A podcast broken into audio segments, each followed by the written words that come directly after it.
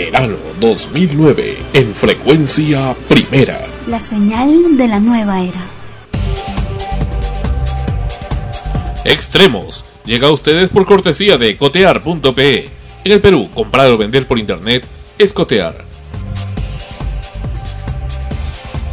La comunidad nudista de Lima no podía salir a comprar, pero gracias a cotear.pe todo cambió.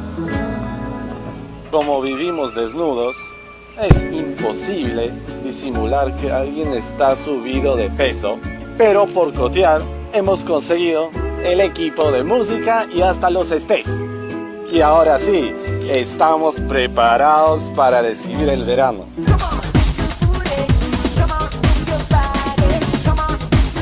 En el Perú, comprar y vender por internet es cotear.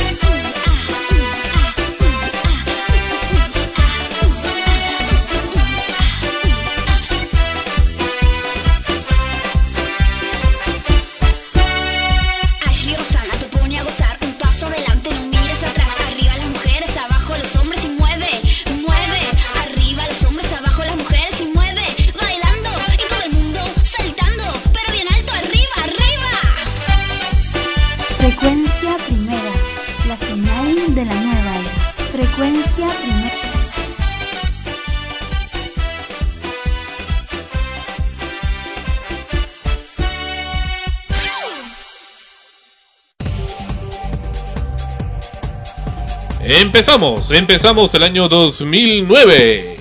¡Bravo! Empezó el año 2009 en frecuencia primera. Esta era la voz de Ashley Roxana, integrante o ex integrante de frecuencia primera con Solo Quiero Tenerte. Bienvenidos, Extremos, episodio 44, en el año 2009. Así es, bienvenidos a este nuevo episodio de Extremos, el primer programa de Extremos en el año 2009 y esperamos pues que sean muchísimos más que cuando estemos celebrando el inicio del 2010 estemos también con extremos. Y Melissa se reincorpora en esta ocasión al programa de Extremos. Acaba de llegar de una aventura en Huánuco y, y nos va a contar también qué es lo que has hecho. ¿Qué pasó en, en Huánuco? Bueno, he pasado ahí este la Navidad y el Año Nuevo, ¿no? Compartiendo con mi familia y con unos amigos. allá. Y bueno, pero has estado al tanto de lo que se ha hecho en, en frecuencia. Sí, he estado escuchando el, el último programa del año 2008 y me pareció este muy bonito que hayan compartido y se hayan hayan pasado un buen momento juntos. El famoso programa en el que apareció Fabiana Íncola. Sí, sí. Bien. Muy bien. Y, y dime, Tania, ¿y ¿dónde pasaste el año nuevo? Bueno, ante todo, muy buenas noches. Eh, es una alegría pasar el primer programa de extremos aquí con ustedes. Y bueno, para Año Nuevo la pasé en mi casa con mis papás, con mi mamá, bueno, con toda la familia. Cenamos, tomamos un par de champanes y después Tragos bien, tragos van. No, a dormir, a descansar. A para empezar así, para empezar el año trabajando. Bien, y ya es la antesala del cumpleaños de, de Tania. Me parece que la- las dos reporteras tienen cumpleaños en estas, en estas temporadas. Casi seguidos, casi seguidos. Bien, vamos a hablar del estado de ebriedad. Ana Rosa y yo estuvimos en la fiesta de Hebraica, que lo, no habíamos mencionado el nombre para que no, nos, no le vayan a pedir autógrafos a Ana Rosa de, durante la fiesta, pero estuvimos ahí y bueno, teníamos algunas observaciones también de lo que ocurrió en ese lugar. Es increíble la cantidad de alcohol que se podía ingerir en ese lugar. En una fiesta donde prácticamente era un corcho libre, la gente consumía No era prácticamente en en la invitación, No, bueno, no, en, la decía. entrada decía corcho libre. En efecto, la gente consumía cerveza como si estuviera tomando agua. Y en, cantidades es increíbles, solamente superables hasta donde yo he visto en mi poca cultura de, de consumo de alcohol en, Los Simpson. ¿no? en, en el Festival de la Cerveza de Homer Simpson, Es de Homero Simpson. efectivamente es tu corta cultura, porque en todas las fiestas hay eso. ¿O sí? Que, Bueno, en todas las que trago fiestas- libre. Claro, en todas las fiestas que, que se supone este, se organizan así a lo grande, eh, lo que ponen es, es trago, pues, ¿no? cerveza en Libre. este caso, ¿no? Cerveza porque entre otras cosas la cerveza se supone tiene menos alcohol que otros tragos ¿O sí? y, ahí es más este para pues, bueno para para celebrar en la fiesta, ¿no? Aparte, pero aparte pusieron whisky, ron, ¿no? En cada mesa eh, para los que les gusta tomar alcohol. ¿no? Pero este, si, si nos vamos eh, directo, este, si nos centramos en, en, en el consumo de alcohol que existe no solo aquí en el país, sino creo que eso sucede a nivel en, en, en cualquier parte del planeta, este, eh, particularmente acá la gente derrocha todo su dinero En alcohol. en alcohol. Luego O que sea, no tienen dinero. o sea, no, claro, o sea, hay hay mucha gente que de repente está en, en una en una extrema pobreza o, o este simplemente está eh, con, con el dinero a las justas, pero a veces prefiere este mezquinan en sus hogares, no que no no tengo plata, no tengo dinero, no te puedo dar, no puedes estudiar, le mandan a los hijos a trabajar, pero cuando ellos trabajan eh, se recursean y, y, y pueden ganar un poco de dinero, a lo primero que lo destinan es al alcohol, es a beber. Pero ¿qué es la ebriedad? Es el estado de intoxicación con el alcohol, es, es decir, el etanol, en un grado suficiente como para deteriorar las funciones mentales y motrices del cuerpo. Una persona que habitualmente se intoxica de este modo, estamos hablando de una intoxicación. Se le etiqueta como alcohólico, también es catalogado a menudo como un borracho y en lenguaje más formal como un dipsómano. ¿Sabían lo que era un dipsómano? Mira, la primera no vez que escucho esa palabra. Pero lo que pasa es de que el alcohol es una salida emocional también. Mira, y algo más. La, gente la gente va a las Sí. fiestas y consume mucho alcohol porque bueno, están una por una cuestión social los han acostumbrado así Sí. y otra también por una cuestión personal y emocional que piensan que la forma de sentirse bien y disfrutar y de tener más alegría es con el alcohol Para poder desinhibirse. para poder Claro, o desinhibirse, sea, para, que para que puedan este a, atreverse a hacer cosas que de repente sanos y buenos no lo harían. Alfonso Pagaza. Bien. Por ejemplo, con el alcohol empiezas a volverte eufórico y haces cosas que de sano no harías. Una anécdota que les quiero contar es que cuando ¿Qué hiciste, Melissa? ¿A, a qué te arriesgaste? ¿A qué te atreviste? no cuando estaba ebria, mentira. No, el 25 de diciembre allá en Quivilla. Hereje, qué hereje. Pensé que era año nuevo, ¿no? Hereje, no respeta ni a Dios. No, este en Quivilla en el pueblo donde he estado en Huánuco. Pueblo eh, hereje. se acabó la cerveza en todo el pueblo.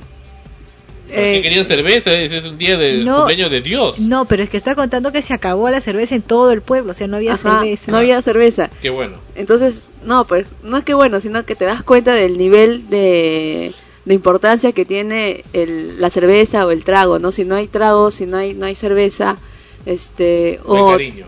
claro, o, o te das cuenta de que no, este, qué tan importante es, ¿no? Que se acaba el- rápidamente, más que, no sé, pues, que faltase el pan o que faltase otra cosa, pero lo único que se acaba es la cerveza, o sea, te das cuenta de cómo no hay plata para otras cosas y si hay para la cerveza. Pero es, o sea, es un poco, cuando, cuando ya mencionamos el porqué de esa situación, ¿no es un poco triste? O sea, por ejemplo, ¿no? Eh, el decir que, que necesitas de ingerir una sustancia de esa naturaleza para poder tener más personalidad, para ser más hombre o más mujer. Particularmente, Oh. particularmente eh, cuando yo voy a unas reuniones con mis amigos y Particular y grupalmente. Ya, bueno. Este, cuando, cuando voy con unos amigos o, o cuando estamos en, en una reunión, eh, yo soy muy alegre, me gusta divertirme con o sin. Normalmente no tomo. Entonces, este, la gente que, que la gente que llega después, Creen que es tomada. es este está borracho. A mí también me ha pasado lo mismo. Entonces, o sea, yo también, claro. este, yo voy a reuniones y, y yo no suelo tomar, salvo que sea, por ejemplo, porque, porque ya es un gusto personal los cócteles que tienen leche y poco alcohol. Porque me sabe como postre, una cosa así. Pero si tienen mucho alcohol, por ejemplo, la- también los dejo porque ya no me gustan. O sea, me gustan que tengan, que sean dulcecitos, con lechecita, ya, y, y canelita y esas cosas. Pero si ya tiene mucho alcohol, no. No tomo cerveza, no tomo vino, no tomo esas cosas. Yo sí tomo, pero o sea, Y a se- veces según el- la circunstancia Claro. y si es que estoy con deseos de querer tomar. Claro, ¿no? tampoco. Este, no, y tomo. si voy a una reunión, por ejemplo, en la que no hay ningún cóctel y solamente eso, no tomo, tomo gaseosa o tomo agua, ¿no? No, no, no, y, pero yo estoy igual alegre, o sea, si, si estoy así con la- las pilas, estoy alegre y bailando y todo, y de verdad creen esta, está picada, ¿no? Y no, no estoy picada, sino que simplemente es, Así es- eres, es mi punto. forma de ser, ¿no? Es Claro. punto. ¿Y tú, No necesito, no necesito beber alcohol para ponerme así. Mira, la cantidad de circunstancias del consumo juega un rol importante al determinar la duración de la intoxicación, es decir, del, del estar ebrio. El estar ebrio es estar intox- intoxicado. Por ejemplo, al consumir alcohol después de una gran comida, es menos probable que se produzcan signos visibles de intoxicación que con el estómago vacío. La hidratación también juega un rol especialmente al determinar la duración de las resacas. El alcohol tiene un efecto bifásico sobre el cuerpo, no sé qué será, lo cual quiere decir que sus efectos cambian con el tiempo. Inicialmente el alcohol generalmente produce sensaciones de relajo y alegría, pero el consumo posterior puede llevar a tener visión borrosa y problemas de coordinación. Las membranas celulares son altamente permeables al alcohol, así que una vez que el alcohol está en el torrente sanguíneo se puede esparcir en casi todos los tejidos del cuerpo. Tras el consumo excesivo puede aparecer la inconsciencia y niveles extremos del consumo pueden llevar a un envenenamiento por alcohol y a la muerte. Con una concentración en la sangre del 0,55% podría matar a la mitad de los afectados. La muerte puede ser causada por asfixia si el vómito, un resultado frecuente en la ingesta excesiva de alcohol, obstruye la tráquea y el individuo está demasiado ebrio para responder. Dios mío. Una respuesta apropiada de primeros auxilios a una persona inconsciente y ebria es ponerla en posición de recuperación. No le vas a dar, eh, este, ¿cómo se llama? Respiración boca a boca a un, a un ebrio. Pero es una No, para, para gente- salvarlo, En algún ¿no? momento creo haber escuchado o sabido de alguien que se ha muerto porque estaba ebrio y ya vomitado y estaba boca arriba. Sí, la intoxicación conduce frecuentemente a una baja de inhibiciones y la gente intoxicada hará cosas que no haría en estados sobrios, a menudo ignorando las consideraciones sociales, morales y legales. Yo no tengo necesidad de estar este ebrio para, para ignorar esas consideraciones. ¿no? El término de intoxicación es usado típicamente en procedimientos legales cuando se ha cometido algún crimen durante el estado de ebriedad. El etanol es rápidamente absorbido por el torrente sanguíneo, alcanzando el cerebro y el resto de las células del cuerpo. Como molécula pequeña es capaz de cruzar la barrera hematoencefálica del cerebro. Por razones que aún están siendo investigadas, la llegada del alcohol al cerebro produce el lanzamiento de dopamina y endorfina al torrente sanguíneo y eso produce euforia. Posteriormente, el efecto depresivo cuando el alcohol se debe a que actúa sobre los canales BK de potasio, los cuales son calcio dependientes. El etanol potencia la actividad de los canales BK, lo cual disminuye la excitabilidad de las neuronas. Y así están hablando una serie de cosas muy interesantes. Sabes que en algunos casos eh, que no son muy frecuentes, pero existen, el alcohol en los hombres produce erección, erección del miembro viril, pero sin embargo no es la mayoría de los casos. Mucha gente cree que le va a producir erección, pero lo que, lo que más le conduce es a una, una diarrea. Sí, a una diarrea o, o simplemente a, a tener sueño o una impotencia temporal. No, y, pero lo peor es que, o sea, a veces ya vas a una fiesta de año nuevo, ya una, una fiesta de año nuevo es una vez al año, y ahí tienes una gran fiesta todo, pero hay gente que se va a fiestas todos los fines de semana, y hay peor todavía en los casos en los que van casi todos los días, que ya están en, en proceso de, ser un alcohólico, porque todos los días toman así y se maltratan. Es una forma de suicidarse también poco a poco, porque no no es no es sano mentalmente, que tengas una resaca casi a diario. Es horrible. O sea, yo sí, en un momento, una vez en toda mi vida, sí tuve una gran tranca, con una gran resaca. Y fue suficiente para mí para decir esto no es conmigo. Este, un- Nunca más, porque n- me, me amo mucho, para, para sufrir esas consecuencias, para estar todo un día lamentándome por haber tomado tanto sin razón el día anterior, o sea, ni siquiera sabía por qué este, había llegado a... Y, y encima pollo, ¿no? Porque creo que fue con las cosas con una jarra sangría. ya, pero era horrible, o sea, la sensación de náuseas, de, de estar todo el día... El dolor de cabeza, Claro, el dolor de cabeza, una sed, pero así incontenible, ¿ya? Y una cara que, pucha, que tenía 10 años encima, ¿no? Más. Y terrible, pues. Creo que ese es el secreto de la eterna juventud, el Bueno. no tomar. este, Puede pues, ser también, ¿no? este, es- este, una vez eh, escuché, estaba escuchando en radio eh, un, un psicólogo justo tocando el tema acerca de alcohólicos, ¿no? Que a quienes se les pueden eh, denominar alcohólicos.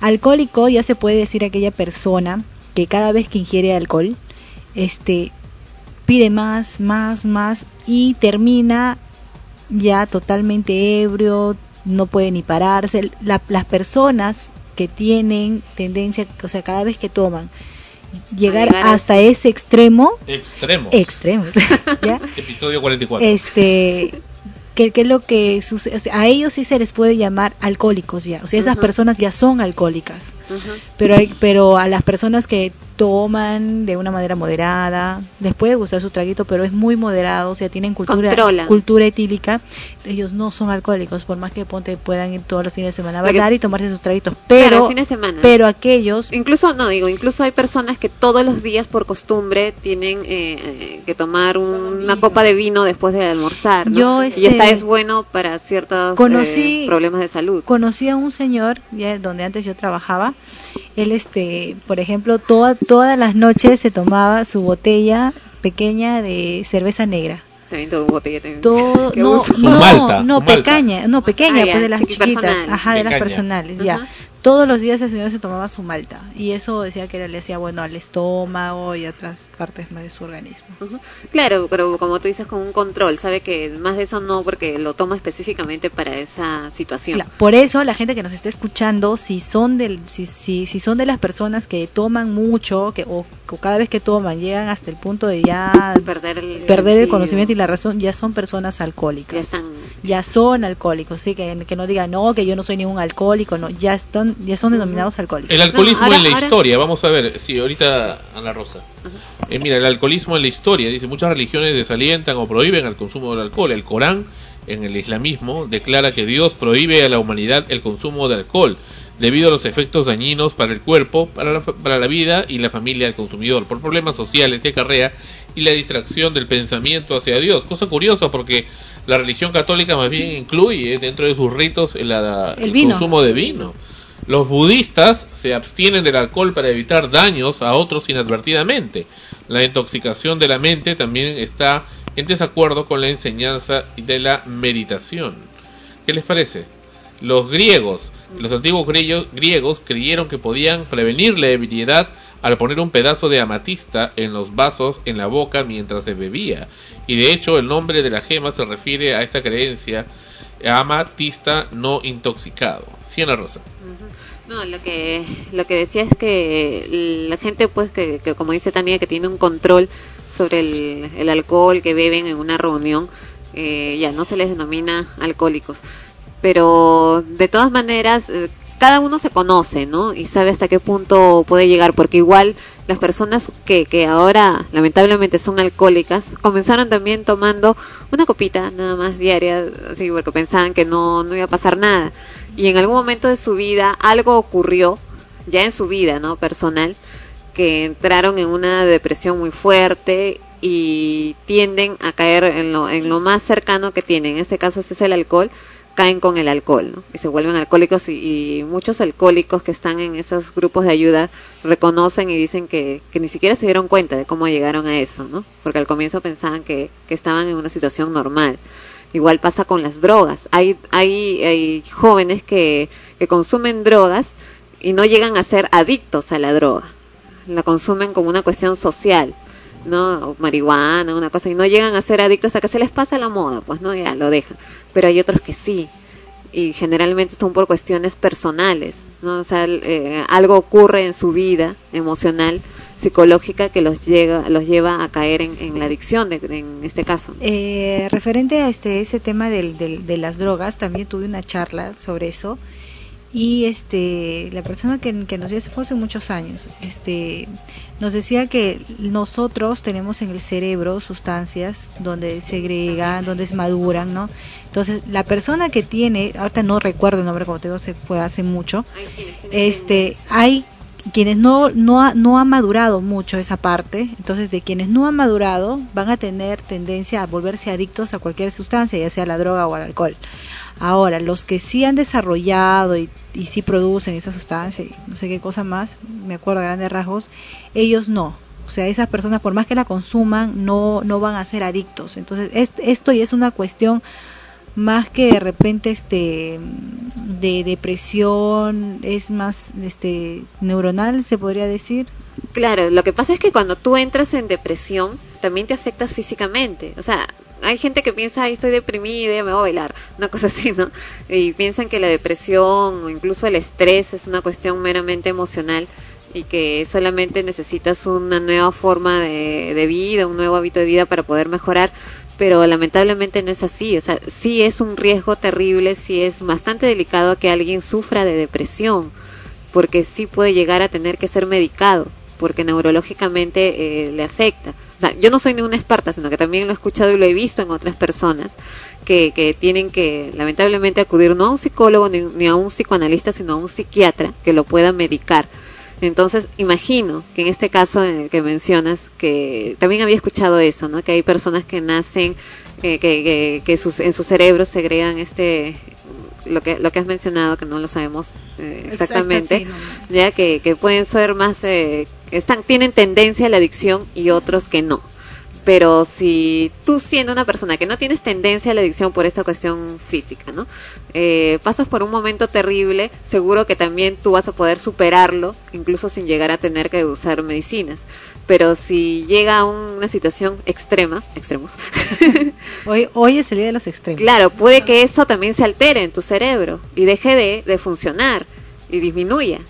Como ocurre la gente, por ejemplo, que tiene que consumir litio porque necesitan porque llegaron a, un, a, una situación tal en, en, su enfermedad que ahora necesitan medicarse para tener un nivel eh, óptimo de, de, litio para poder actuar normalmente. O sea, eso puede ocurrir, ¿no? Pero de hecho que, que agrégale que estas personas que tienen esa tendencia a la adicción, además tengan problemas personales, o sea, son personas que más difícilmente van a poder afrontar esas situaciones y caen con más facilidad en la adicción. ¿No? Hay gente que desde niños, desde chiquitos ya te das cuenta adicto a, jueguitos, ¿no? A juegos así simples y están todo el día y, hasta que ya que no pueden vivir sin eso, ¿no? Hay una tendencia a, ahora todo eso todo eso viene incluso desde que desde que eres desde que la madre está formando al feto, ¿no? Lo que comes, lo que cómo lo nutres, cómo todo eso va a formar a ese niño y todo lo que va a ser en el futuro también. Algo que vi en esta fiesta eh, y no comprendo cómo hacen cuando uno tiene un vómito o arroja, lo último que piensa eh, luego de, de, arrojar es en, en, seguir comiendo. Eh, salvo que sea pues en la época de los, los romanos, ¿no? Donde tenían vomitorios, ¿no? No, lo que pasa, lo que pasa es de- Vomitaban y seguían comiendo. No, pero nu- nunca has vomitado. Lo que pasa es que cuando vomitas sientes un alivio porque ya se te fue la, la náusea y te da hambre. Es que No, lo, no, lo que pasa es que tú vomitas y tu estómago queda vacío, pero no es que tú vomitas y al toque quieres comer. O sea, No, tú eso es, lo que, eso es lo que vimos. Entonces lo que vimos había una pareja, una pareja que estaba frente a nosotros, uno, uno más borracho que el otro, la- el hombre creo que sea más borracho, y este hombre estaba medio desorientado y quería, creo, casi arroja, eh, vomita en la parrilla de los eh, choripanes, de los panes con chorizo.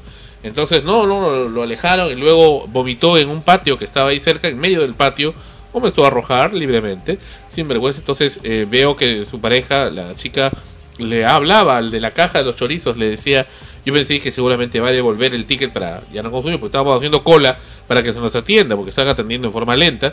No, le dice, dame uno más, un ticket más. Y luego viene el hombre y se van comiendo su pan con chorizo, es muy feliz. El hombre acababa de vomitar y digo, ¿qué es esto? ¿Cómo No, pero puede creo hacer? que él no lo comió de inmediato, porque si no te diste cuenta estaban en la mesa al costado. Cuando nos hemos sentado, yo estuve mirando hacia atrás y vi a la chica, y dije, esa era chica de la chica que estaba adelante. Y al costado vi a su pareja, que estaba todavía echado en la, en la mesa, y otro amigo lo consolaba o lo, le decía siéntete bien o no qué sé yo. Y de ahí estaba con un vaso con agua, comenzó a tomar agua. Y la chica estaba con el pan con chorizo comiéndolo todavía, y después que él tomó el agua vi que agarró un pan y comenzó a comer. Dios mío. Por eso ya había pasado un ratito, o sea que se debe haber sentado todavía, de haber tomado el agua y recién había comenzado a comer. Claro, es que es que ya pues, o sea, ya botaste todo, ya sentiste la pegada. O sea, y tú sí lo has hecho. No, yo- pero otras no, veces yo- vomitas no porque o sea, estés, yo este, este, por que alcohol, haya, que haya que haya vomitado y que después haya tenido hambre, o sea, sí, no, ebria no. Bueno, ya es... Bueno, bueno, sí vomité, pero no comí. completamente todo tu ¿no? sistema. No, pero en general es lo que digo, ¿no? O sea, qué gusto de maltratarse así físicamente. ¿A quién le gusta tener náuseas? No, ¿a quién le gusta estar después con dolor de cabeza? Esa es una de mal? las razones por la por la que estoy dejando de beber. Libadora. Bueno, vamos a comer otra cosa. Va- Vamos a hablar de otra cosa. Esta es una de las canciones también que ha rayado en el especial de Año Nuevo de frecuencia primera, gracias a quienes nos aco- han acompañado. Melissa quiere hablar, pero nunca la deja. Pero, pero que se apresure, Es dime. que siempre le das la espalda y no escuchas cuando ella está así. Adelante, Melissa. Quería contarles otra anécdota en Quibilla.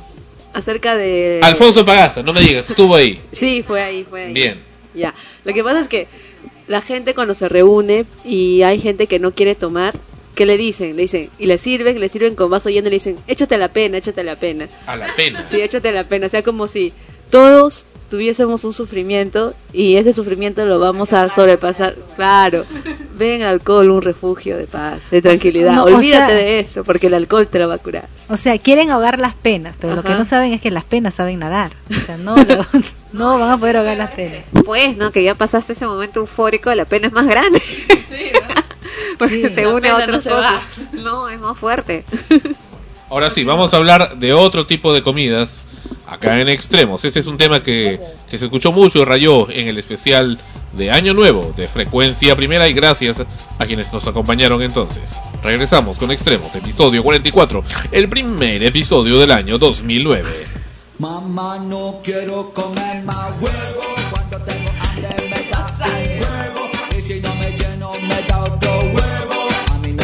Me gusta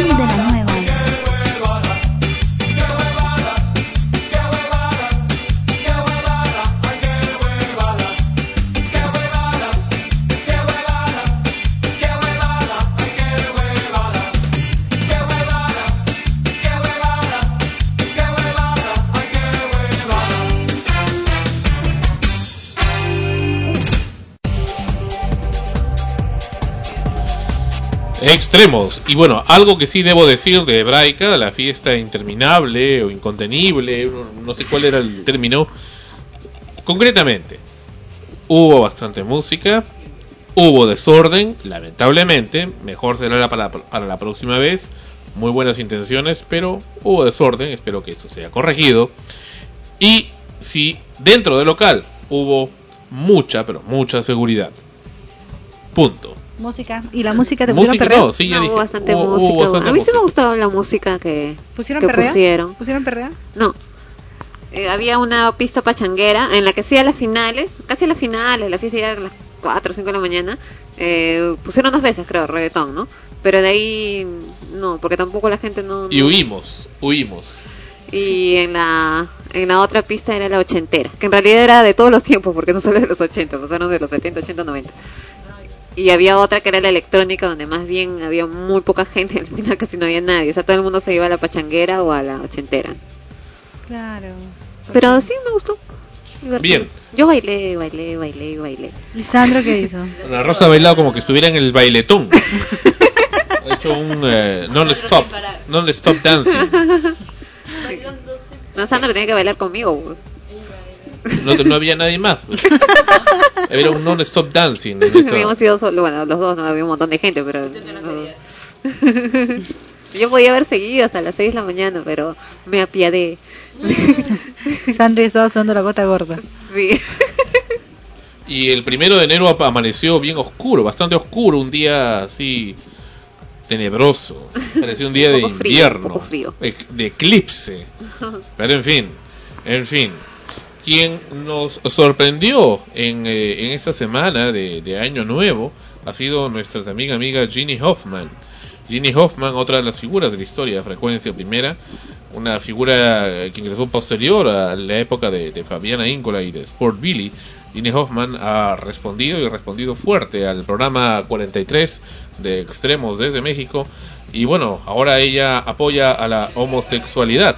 ¿No? Este, vemos esta, esta nota que está sacando aquí en, en, ah, en internet de Artistas en Acción. Artistas en Acción es una organización que dice para ganarse un lugar en el paraíso es importante no discriminar a las personas, sea cual sea su orientación sexual. Y eso es lo que proponen Tío Meño y Cecilia, personajes de esta ar- Artistas en Acción. El promotor es la producción de Rosy Ocampo. La campaña La No Discriminación participan Ginny Hoffman y Manuel Flaco Ibáñez. Ibáñez señala que en cine y teatro ha interpretado muchos eh, gays caricaturizados, pero ninguno tenía la carga dramática de Meño, que es un humano, es muy humano y lleva la línea moral dentro de la historia. Parece que esta es una especie de obra, otra obra, otra obra más de orientada a la no discriminación de los homosexuales y en esto está involucrada Ginny Hoffman y la producción de Rosy Ocampo. Parece que Rosy Ocampo es familiar de Ginny Hoffman porque la madre de Ginny Hoffman es este precisamente la señora Elsa Ocampo. Parece que por ahí ha venido esto y bueno, Ginny nos envía sus nuevas imágenes, eh, reencauchada parece, mucho mejor, mucho mejor, qué Está bueno. muy, muy guapa, muy simpática. Está muy simpática, hasta Ana Rosa lo dice, bueno, qué bueno. ¿Qué? ¿Qué no lo voy a decir? Bueno, está rubia, blanca, radiante. A pesar de los joven. años, ¿no? ¿Cuántos años tendrá la señora? La Se le ve bastante pero, joven, Oye, oye, pero ya, ya, ya hay críticas de esto, Tania. Tú la has llamado señora Fabiana y ahora a Ginny también la llamas señora. No, pero ¿y eso que tiene? señora. Pero son señoras. ¿Tú sabes lo que pues. significa señora? ¿Qué sé? Mujer del Señor. Según el diccionario de la Real Academia de la Lengua. Bueno, pero son señoras casadas, ¿no? Tienen familia, entonces ya No, ya no es señora. casada. Bueno, pero tiene hijos Bueno, ¿y qué tiene? y es, es señora. ¿Cómo la llamarías? La O divorciada. sea, por, por respeto. O, o ¿cómo le digo, la señorita? Ella. No, eso ya es tutearla. Yo no la conozco, no tengo mucha confianza para tutearla. O sea, eh, señora en calidad de respeto. Pero sin eh, es- precisamente de, de eso también se habla. Cuando le dicen a una mujer señora, dice no, señorita. Pero ¿cómo? No sabía. Si no está casada, pues. ¿Tú qué sabes? No. ¿Y a ti te molesta cuando que te digan alguien- señora? Lo que pasa es que, mira, ¿No? Sandra, eh, este, piensa desde el punto de vista. Bueno, es que no eres hombre. pues. Pero a ti sí te fastidia que te digan señora. Porque no soy casada. Mujer del señor. Claro, porque no soy casada, pero si yo ya estoy casada y, con, y, y más con, con hijos, sí me va a ser para mí más bien un orgullo que me digan señora. Y, con- y con mis hijos y mi familia. ¿no? O sea, eh, ese, ese término es más de respeto. Mujer No, del claro. señor. Claro, Es que más, te- hay oye, mujeres- hey, chica, Hay oye. mujeres que se, o sea, sobre todo en mujeres de- en personajes públicos, ¿no? Que han llegado a casarse para tener el título de señora, para que las llamen señora por respeto, por una cuestión de respeto, ¿no?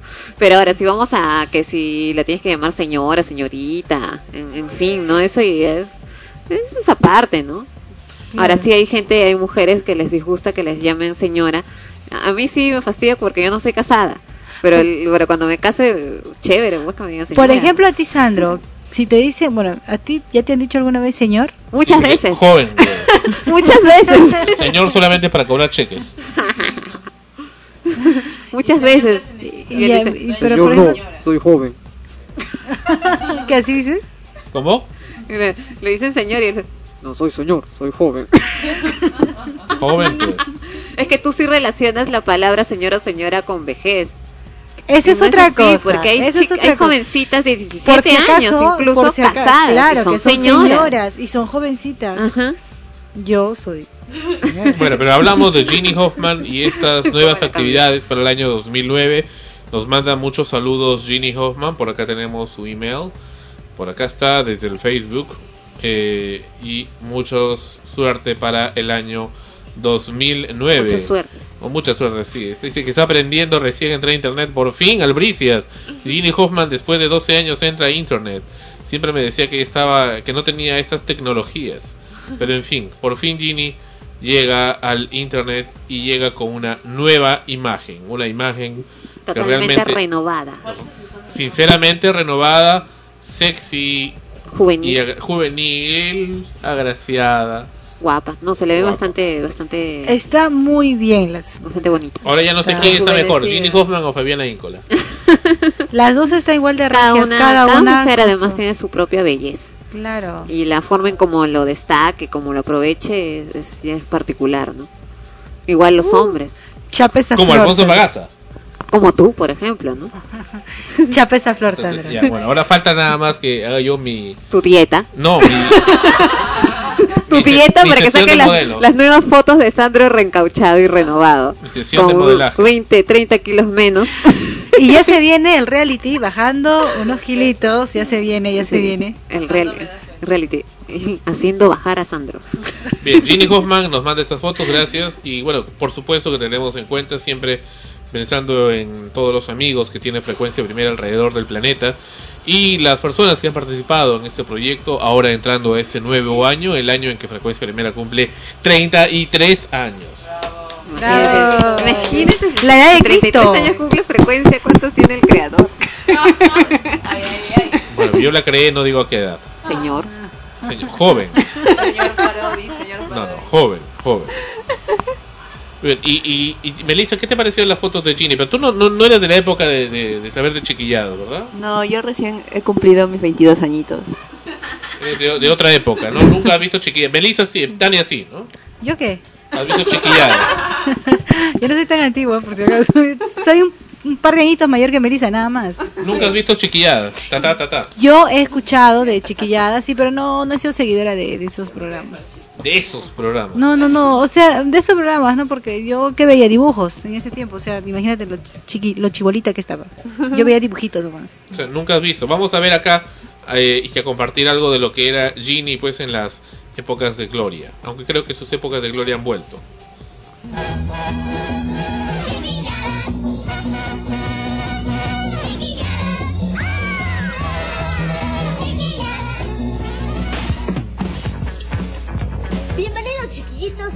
Chiquillitas al programa de de chiquilladas.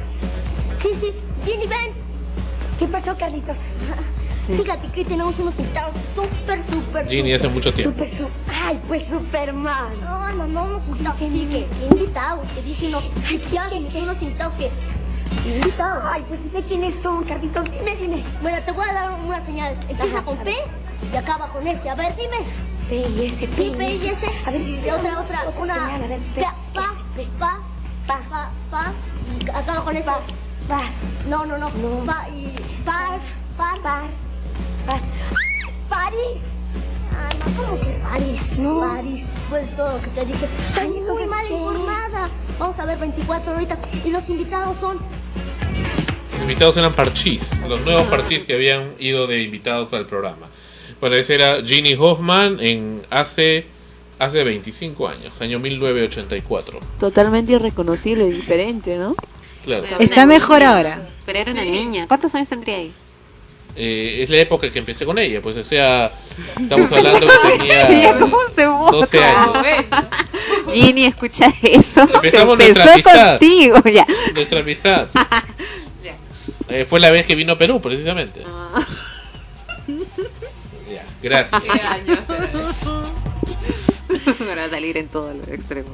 El año en que empezó con Ginny. Empezamos nuestra amistad. Ay, No lo dejaste terminar, Ana Rosa. Bien, nos mandan también saludos de Radio Mega Estéreo Ancash. Van a estar al pendiente de escuchar la emisión de Extremos y van a estar también haciendo la retransmisión correspondiente, al igual que Radio Azúcar. Azúcar Radio. Azúcar. Bien, volvemos con Extremos. Solamente unos instantes y regresamos con ustedes. Este es Morning Dance, baile de la mañana con Spyro Gira.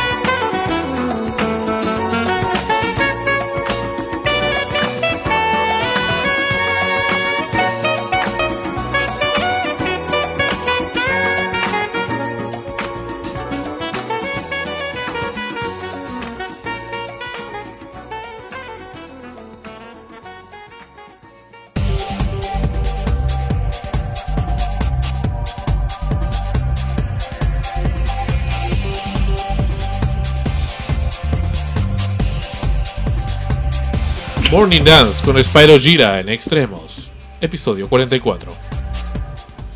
Y bien, esta semana, mejor dicho, el año 2008 se fue con la nefasta noticia para los peruanos de la liberación de Magali Medina.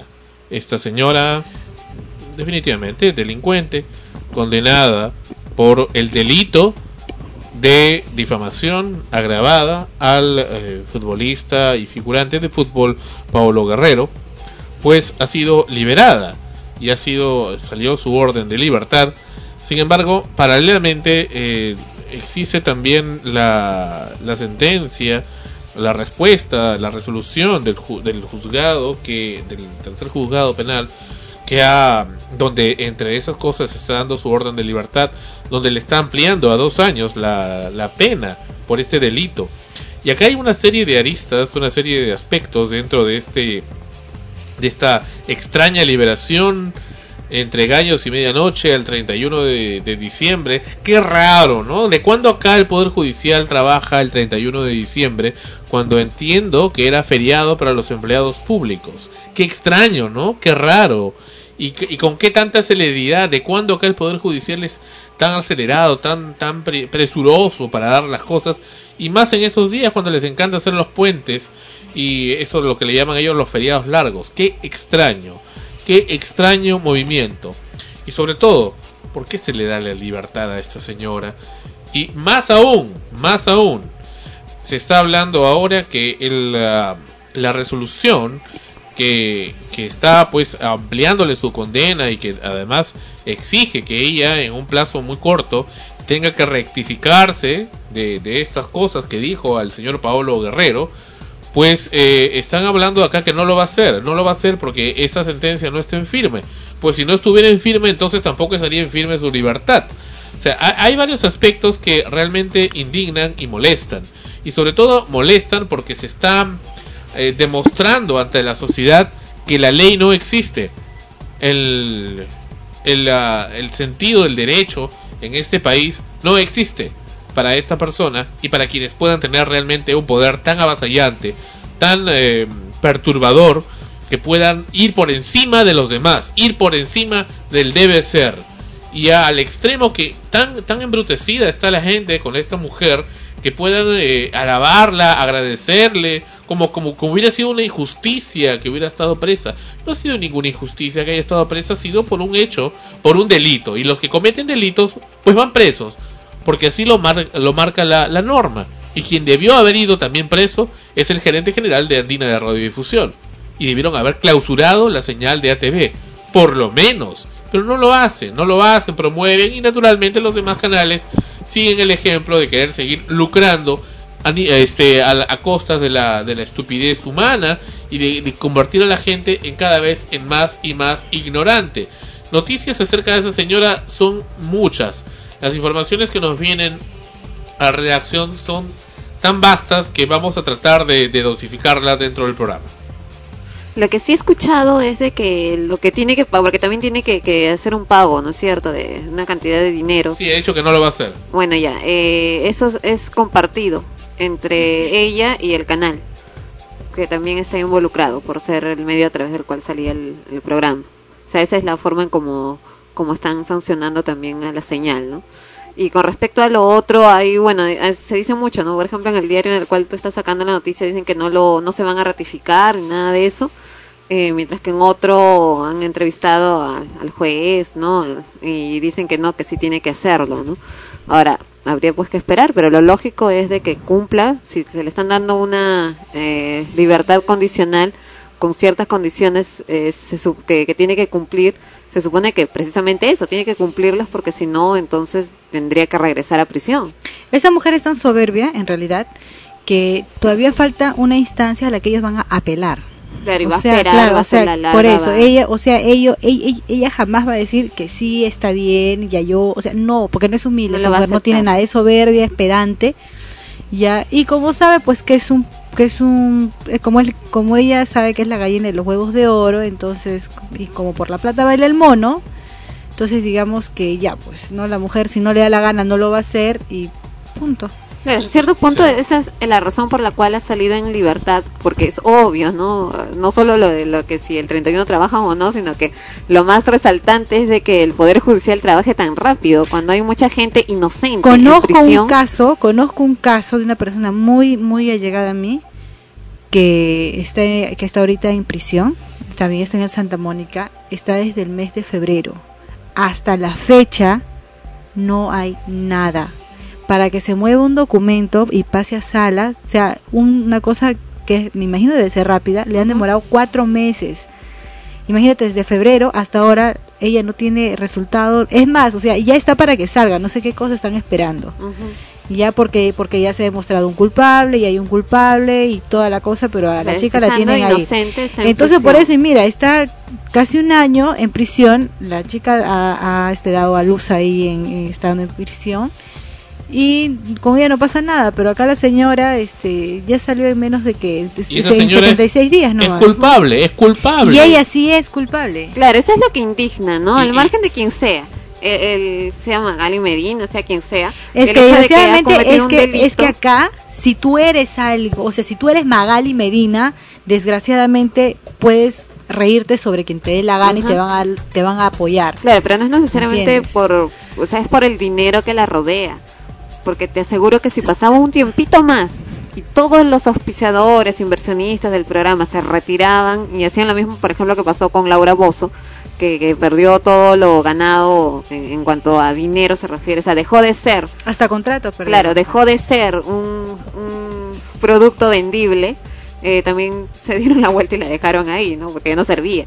Si pasaban un tiempito más, unos días más, y eso ocurría, se quedaba en la cárcel, ¿no? O sea, lo que pasa es de que hay mucho dinero de por medio que se está moviendo y que se está perdiendo.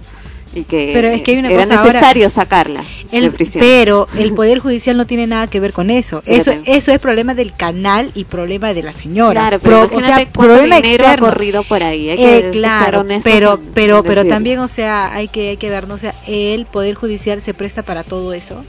Eso es, lo, eso es lo, lo que nosotros criticamos y nos lamentamos, ¿no? Que hayan personas inocentes en prisión que tengan que esperar más de un año siendo inocentes simplemente para que les salga un papel que, que Ya- tiene que pasarlo de un escritorio a otro. Ya tienen, ya Claro. tienen el ya tienen al culpable, ya tienen todo y a la chica la tienen ahí y es más, por fiestas han dicho que iban a parar. Claro, eso es que no se les hizo caso, pero oh, maravilla. Ah, ah, Para la otra sí señora trabajaron, sí. sí trabajaron siendo culpable y sale. Claro. O sea, te- teniendo ya la sentencia. ¿no? Pero la señora dice que no, pues que No, y ella- además no se quiere rectificar, ¿no? porque es una y pedante. ¿Hasta dónde terminará esta mujer? Bueno, acá hay, acá hay, ma- hay informaciones, como le digo, de esta señora, son variados desde el mismo 31.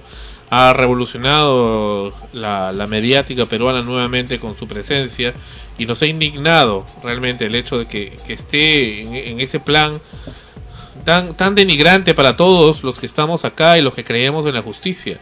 ¿Cómo es posible que salga libre y no solamente libre, sino que va a hacer, va a actuar ahora como hacía antes?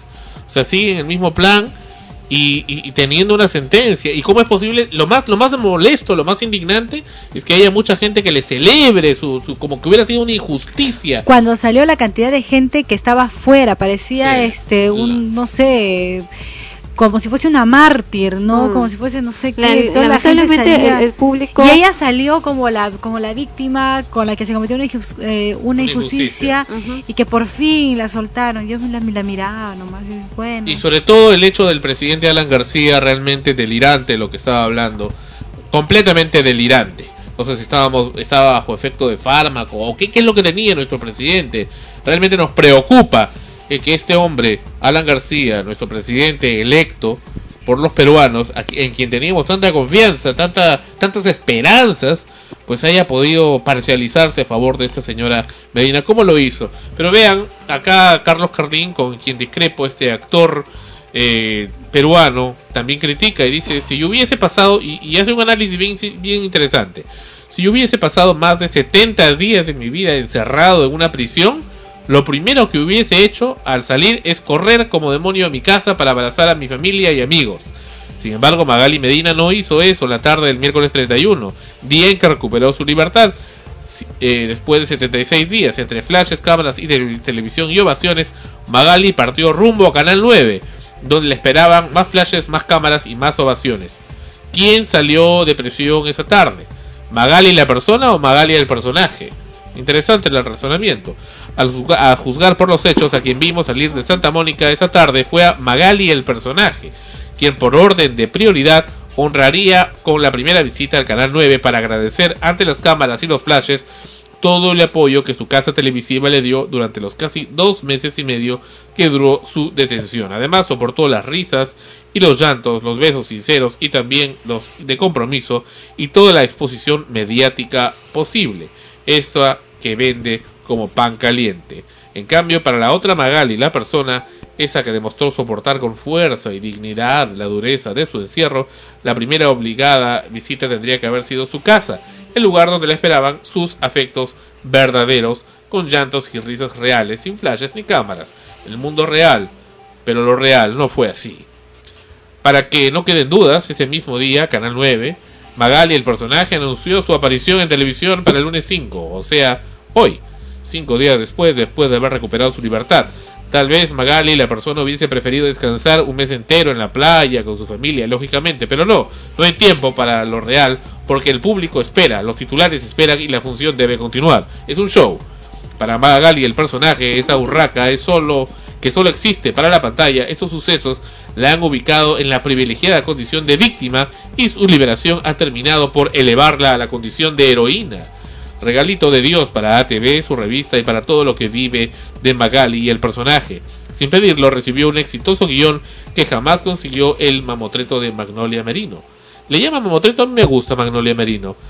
Fue la catapulta a una escala mayor de popularidad, más portadas, más plata, más rating, etcétera, etcétera, etcétera, etcétera. En fin, Yo también pensé eso, ¿ah? cuando, cuando me avisaste por teléfono de que la habían liberado y cambié de canal, que se iba, salía de prisión para irse al canal, al canal y, y vi, ¿no? Que, que, que hubo un momento en que ella llegó al canal, entró al ascensor y entre la gente apareció su hijo y entró, ¿no? Este, y hubo unos segundos en que entró el chico al ascensor y estuvo, se les vio todavía hasta que cerrara la puerta, ¿no? Primero, yo también pensé, lo primero que, que, debió haber hecho se supone es ir con su familia, ¿no? O sea, su, en su casa se supone que le está esperando su familia, su hijo, ¿no? En casa y no, se va primero al canal.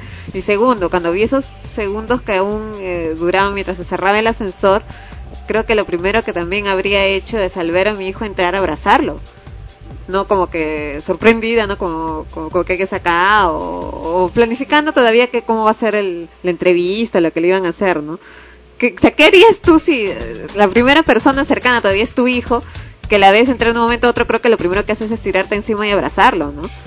Sí, definitivamente, pero es que también el este el tiempo que se perdió, el dinero que también se estaba a punto de perder. Su prioridad de esa mujer es el Es el business, dinero. es el negocio. Entonces, este, no, y, Y, de y- hecho le va a sacar provecho a lo esta más situación. lo más bueno, lo que a mí me sorprendió fue que este mientras yo estaba haciendo zapping por ahí llegué el 9 este sale ese mismo día ya un un este una una cuña de este publicitaria de ella donde anuncia su regreso el día lunes ¿no? y acá está. Entonces, este, yo dije, ¿what? ¿what? ¿Qué? Es what. No, pero, ¿qué No, es pero ella dice, el personaje de la urraca Magali Medina dice, ¿what? Ya digo, Sin ¿what? palabras, sin palabras. Ya, este, ¿cómo, ¿cómo puede ser posible? Esa mujer ha salido de, desesperada por la, por la televisión. O sea, a esa mujer le encantan las cámaras y creo que su sueño, como se hizo realidad, a la mujer le embruteció.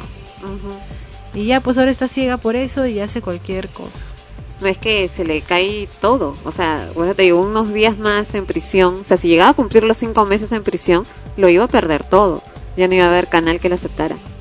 Así de simple. Porque ya el dinero, se las pérdidas iban a ser mayores que, que lo que ella pudiera generar como ingreso. Y acá hay más, mucho dice, sí, la popular conductora de televisión Magali Medina ya no podrá presentar en su programa Los, los Ampais, pues el fallo que ordenó su liberación dispone que retorne a prisión en caso recaiga en el delito de difamación, opinó el penalista Luis Lamas Pucio. En declaraciones a un diario local, el penalista Luis Lamas aseguró que la conductora debe tener cuidado con el tipo de comentario que vaya a emitir en su programa Magali TV.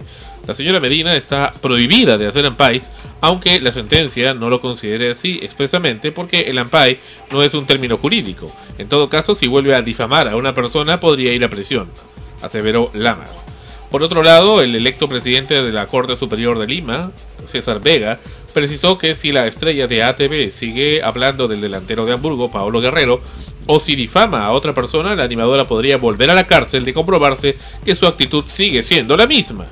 Como se recuerda el reciente fallo de la tercera sala penal para reos en cárcel que le otorgó libertad condicional, no le permitiría difundir algún tipo de video que muestre a personajes en la farándula local en situaciones que expongan su vida privada. Asimismo, no le estará permitido emitir ningún tipo de comentario ofensivo, porque si no retornaría al penal de Santa Mónica a cumplir su condena. Estamos hablando entonces, señores y señores, que una persona, una delincuente, repetimos el término delincuente, que además de ser delincuente, condenada por el Poder Judicial peruano y que está en, digamos, en proceso, está, está en, eh, en cum- cumpliendo una sentencia, cumpliendo una sentencia dada por el Poder Judicial, eh, en este caso una sentencia condicional, lo está haciendo en su casa, con una cierta libertad.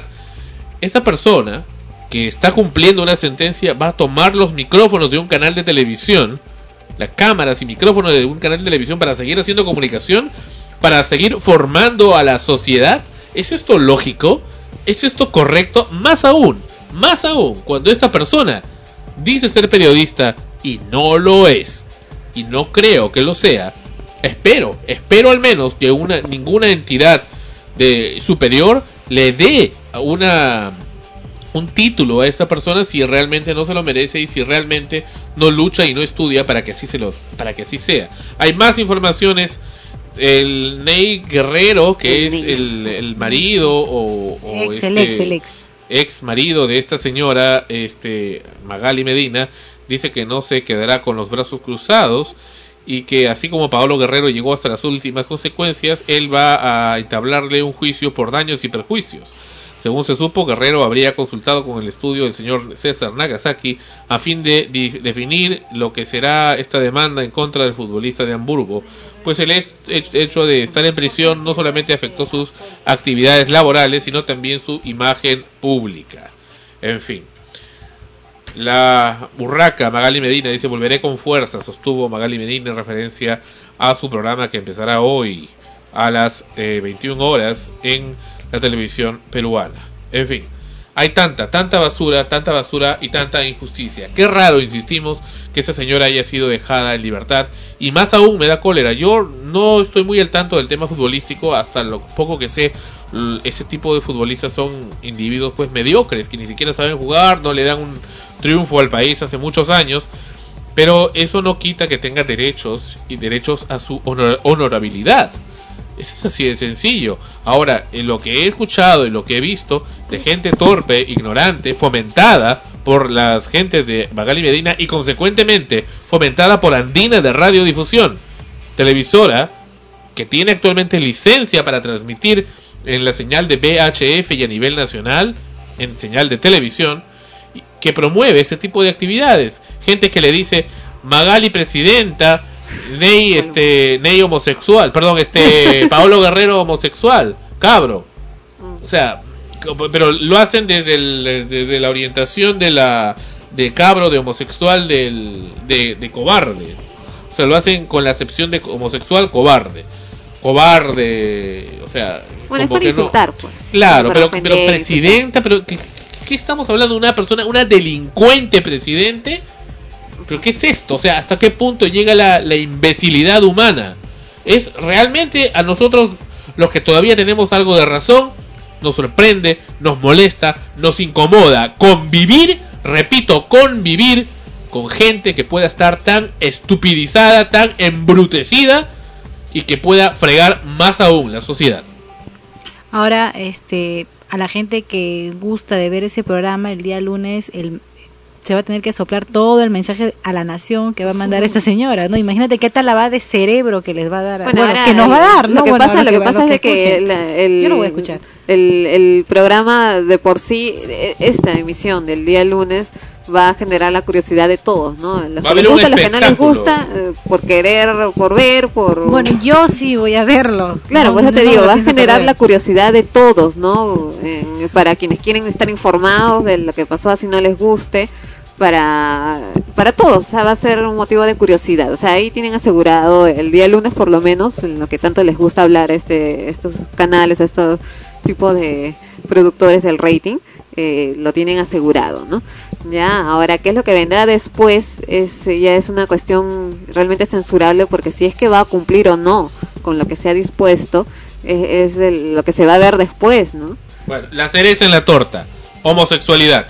Avencia Mesa, lesbiana, homosexual, eh, machona, este, esta señora es una folclorista, confesó a un diario local que se encuentra feliz de poderse reunir con Magali Medina, ya que ella siempre fue buena con ella. Asimismo señaló que durante el encierro de la polémica periodista evitó brindar algún tipo de declaraciones para que no digan que se cuelga del tema. Por otro lado, la artista afirmó que ella estará presente en el set para darle y desearle todo lo mejor a la conductora. Y así una lista más de artistas, entre comillas, que estarán presentes ahí.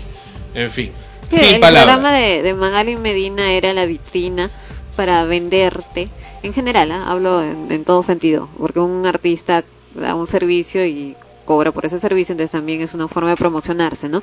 Pero ya sabemos también todo el tipo de venta que se puede hacer a través de un programa de este tipo. Pero que pongan pues a la- las bailarinas, estas señoras. Porque lo que, por ejemplo, una cosa sería de que saliera un artista en esos programas mostrando su arte y su talento, pero no era solo eso, ¿no? En el caso que también fuera un buen cantante, un buen artista, iba acompañado de su respectivo escándalo de la semana. Exacto. Que era el motivo por el cual realmente estaba ahí en el programa. Lo- Porque si le Sí. pegó un tiro, se sacó el arma. Lo que a ellos les Sí, bueno. interesaba, o sea, no era, oye, este, ¿cuál es tu chamba? ¿Qué es lo que vas a hacer? ¿no? No, no, no, no, no, no. Oye, o sea, Los- lo inventamos, ¿qué el, hacemos el- esa el, este, no, pero a veces los artistas iban en el plan de presentar su producto, ofrecer, o sea, sus obras o lo que iban a hacer, pues, ¿no? Y simplemente ellos tocaban el tema de que, oye, ¿y qué fue esto? ¿Y qué sentiste cuando te viste a tu ex, este, con el otro? Una Claro, cosa iban, así, iban ¿no? por el otro lado, porque eso era lo que realmente estaban buscando Eso es lo que les interesa y la verdad que eso es bastante bas- bastante chabacano. Ahora, yo me di cuenta de la carencia de esta señora este cuando entrevistó a Adal Ramones. Yo vi su programa Claro, por, por no. Ada Ramones. La Ajá. verdad que fue la- como trapeador, ¿no? fue mucho, eh, fue un, un- o sea, fue demasiado Fue personaje Él para el ella. y se nota, se nota que la mujer es tan doméstica, tan escasa de recursos y obviamente, como dice este viejo y conocido refrán, en el país de los ciegos el tuerto es rey. Ajá. Y creo que estamos así acá. Y ahora Frecuencia Primera lanza Tania TV. No es verdad, cada vez que, o sea, todos sus entrevistados en el programa son gente que ya sabía, ya tiene su guion establecido para qué No, iba. a- a- aparte Pero- que es gente que ya tiene unos unos antecedentes o su escándalo, digamos, Claro, y además que no, ella, no tienen realmente un gran nivel cultural, educativo, Mira, ¿no? Adal- Adal se paseó en con esa cambio, mujer. Claro, se la paseó. El programa era de él, no era de ella. El programa, es más, hasta se le veía nervioso que la mujer ya no sabía ni qué no, decir. re- respondía cada idiotez, Ajá. cada frustración. No es de capaz su- de entrevistar de a alguien su- que vale de la su pena. propia vida, ella lo, lo sacaba a flor. Y él le seguía preguntando y se reía. Y Claro, al final fue él que, quien se llevó el programa Ah, al final se fue diciéndole que está loca esta mujer. ¿No? Regresamos con Extremos. Este tema lo prometió Jessica Díaz la semana anterior. Message in the Bottle con Sting.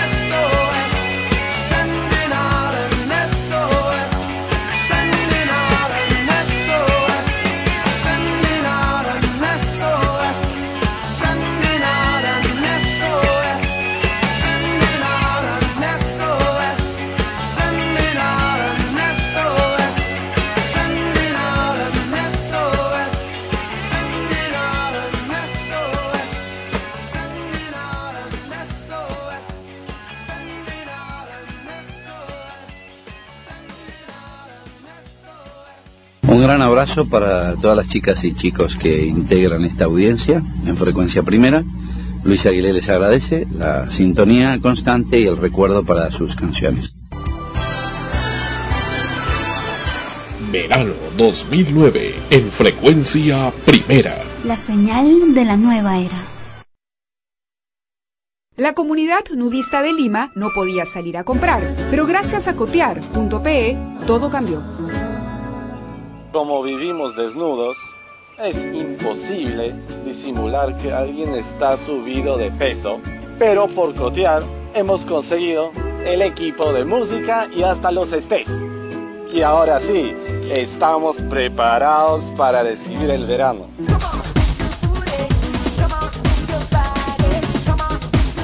En el Perú, comprar y vender por internet es cotear.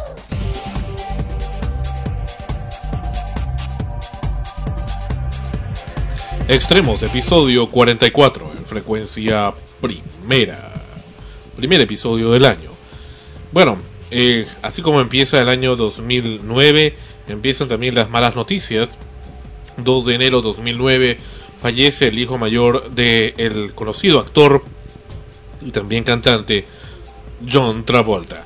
Por cierto, antes de mencionar esto, la canción anterior la interpretaba el grupo The Police, no Sting, como equivocadamente mencioné. Bien, John Travolta, el hijo de John Travolta, fallece a los 16 años de edad. Murió tras enfermar y darse un fuerte golpe en la cabeza cuando disfrutaba de vacaciones familiares en las Islas Bahamas. El hijo adolescente de John Travolta murió tras enfermarse y una ama de llaves encontró a Jet Travolta, de 16 años inconsciente en el baño, a media mañana del viernes y fue trasladado en ambulancia a un hospital en Freeport, Bahamas, donde fue declarado muerto, de acuerdo a un comunicado del comisario de la de policía Basil Ramham. El adolescente fue visto por última vez cuando entraba al baño el jueves y tenía antecedentes de sufrir ataques, indicó la fuente. En fin, John Travolta ha mencionado en su página web y agradecido a, a todos sus seguidores en general a la gente que se ha preocupado por él, eso lo agradece él y también su esposa, la actriz Kelly Preston, don, que están, mencionan que están completamente pues devastados por esta súbita pérdida. Qué mala suerte, ¿no? Eh, ¿qué, ¿Qué tipo de enfermedad tendría capaz epilepsia o algún, bueno, un ataque? Es lo que menciona el, el medio. Sí, le diagnosticaron, le, le diagnosticaron la- una enfermedad que se llama enfermedad de Kawasaki, que provoca inflamación de los vasos sanguíneos en niños pequeños. Oh, qué mala suerte. Y ha estado solo y, o sea, capaz si es que lo, lo encontraban ahí mismo hubiera sido el, el golpe, capaz hubieran podido hacer algo, ¿no? Pero ya cuando alguien, o sea, yo recuerdo que tenía una amiga en el colegio que sufría ataques de asma y hace, bueno, ya varios años, ya después que habíamos salido del colegio, ¿no? Dejamos de verla y nos enteramos que había fallecido porque estando en su casa le vino un ataque de asma y no tenía su, su inhalador y no había nadie en casa y no llegó a la puerta. No, no, o sea, no llegó a salir de su casa a pedir ayuda, no se desmayó.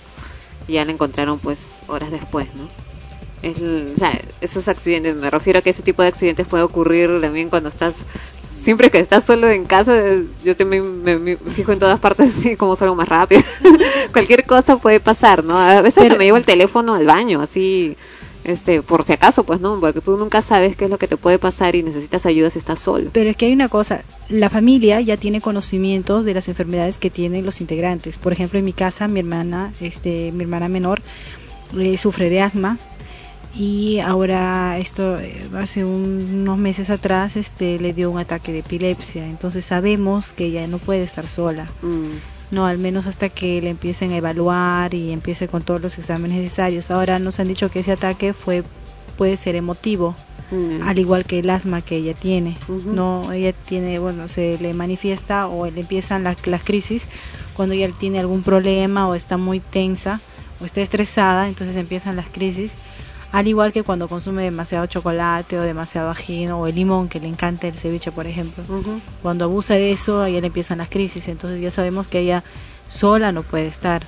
Entonces también la, la familia tiene que tomar bastante en serio y tomar bastantes precauciones si, si se tiene a un, a un, a un- Claro, familiar así, Y ahora qué, qué triste que un, ni- que un hijo de 16 años, joven, que a veces uno ya viéndolo tan grande se hace planes, Mm. no ya, ya ya lo estás viendo de repente en una universidad o no viéndole con, Claro. con un futuro y que pues de un momento a otro simplemente no esté y no porque se haya ido a la calle o porque le haya sucedido eso en la calle sino para darnos cuenta que los accidentes también ocurren en casa las desgracias están en, en casa que a tener bastante cuidado y más aún si se sabe que tenemos personas este con, con ese tipo de enfermedades imprevistas no que Claro, pueden que venir en cualquier en cualquier momento. Hay que tomar más en serio ese ese tipo de cosas no Bueno, y lamentable con lo que le ocurre pues al hijo de John Travolta, este actor bastante conocido. A John Travolta se hizo conocido con esta película Fiebre de sábado por la noche en los años, la segunda mitad de los años 70 y bueno, y luego de eso ya en tiempos más contemporáneos con diferentes diferentes películas. En Fiebre por la noche y Gris fueron No, sus, sus primero fue gris creo Es lo que yo también pasado creía. Es lo que también creía, pero una vez leyendo vi que Fiebre de Sábado por la noche había sido primero. Ah, y después vino Gris. Ajá. Ah. Y de ahí vinieron, hubo una secuela incluso de Fiebre de Sábado por la noche. A mí me gustó después. mucho y donde... Me gustó mucho. Ya, me gustó mucho. Cuando lo vi, en Mira quién habla. Ya. Ya, por ahí fue donde me encantó. Y ahí fue donde lo, lo conocí más. En realidad es un muy buen actor, cantante, bueno, cantante porque canta, bueno. Canta y y bailarín. Y bailarín. Un muy buen Y bailarín. es piloto también. Y piloto también. Es un hombre... Y Y, un, un último que también estuvo peloto. Baja de peso. y es simpático. Es un Claro, es un bastante tipo muy agradable. A pesar de los años. Sí, a pesar de los años es un tipazo. Pero bueno. Bien, vamos hablando de los nombres de los años. El, eh, la presidencia del Consejo de Ministros desde el año 1963 en el Perú tiene la costumbre de ponerle un nombre a cada año. Vamos a hablar de los, de los años que han ¿Qué, han, eh, ¿Qué nombre se les ha dado? 1963, año de la alfabetización. 1964, año de la enseñanza. 1965, año del niño. 1966, año de los vencedores del 2 de mayo. 1967, año de Santa Rosa de Lima. 1968, año de los derechos humanos. 1969, mi año, no hubo nombre. No, No, no. se llama, no, así se llama. No, no hubo, no hubo nada. Han habido dos años en que no han habido nada, 1969 y 1998. Mil- qué? No, no sé. Eh, mil- eh, bueno, supongo que en el 69 debe haber sido porque había entrado este el, el general Juan Velasco Alvarado. En el 98 no sé por qué no. 1970, año de los precursores de la independencia del Perú. Porque me vine a Lima. 1971, año del sesquicentenario de la independencia nacional. 1972, año de los censos nacionales. 1973, año de las 200 millas del mar territorial. 1974, año del sesquicentenario de las batallas de Junín y Ayacucho y la convocatoria al Congreso de Panamá. 1975, año de la mujer peruana. 1976, año de la fundación de Frecuencia Primera. Año de la producción. 1977, año de la Unión Nacional. 1978, año de la austeridad. 1979, año de nuestros héroes de la Guerra del Pacífico. Entramos a la década de los 80. 1980, año de los deberes ciudadanos. 1981, año del bicentenario de la rebelión emancipadora de Tupac Amaru y Micaela Bastidas. 1982, año de los derechos del minusválido. Año de 1983, año del bicentenario del nacimiento del libertador Simón Bolívar. 1984, año del sex- sesquicentenario del natalicio del almirante Miguel Grau. 1985, año del centenario del sacrificio de Daniel Alcides Carrión. 1986, año del cuatricentenario del nacimiento de Santa Rosa de Lima. 1987, año del bicentenario del nacimiento de don José Faustino Sánchez Carrión. 1988, año de la regionalización. 1989, año del 450 aniversario del nacimiento del Inca Garcilaso de la Vega. 1990, década de los 90. Año del centenario del fallecimiento del sabio Antonio Raimondi. 1991, año de la austeridad y de la planificación familiar. 1992, año de César Vallejo y del encuentro de dos mundos. 1993, año de la modernización educativa. 1994, año de la modernización educativa y del deporte. 1995, año de las inversiones productivas. 1996, año de los 600.000 turistas. 1997, año de la reforestación, 100 millones de árboles. 1998, no hubo nombre. 1999, año de la actividad turística interna. Años 2000. 2000, año de la lucha contra la violencia familiar. 2001, año de la conmemoración de los años de los 450 años de la Universidad Nacional Mayor de San Marcos. 2002, año de la verdad y la reconciliación nacional. 2003, año de los derechos de la persona con discapacidad. 2004, año del Estado de Derecho y de la gobernabilidad democrática. Me suena Toledo eso. Año 2005, año de la infraestructura para la integración. 2006, año de la consolidación democrática. 2007, año del deber ciudadano. 2008, año de las cumbres mundiales en el Perú. Y finalmente 2009, que es este año, año de la Unión Nacional frente a la crisis externa. Fin. ¡Uh! Por fin. Parece que antes de los 90 todo eran fechas de, de muertos, de... De muertos. de verdad, o sea, como que recordando sus... Exactamente, como sus hazañas, así. Y después ya empezaron a...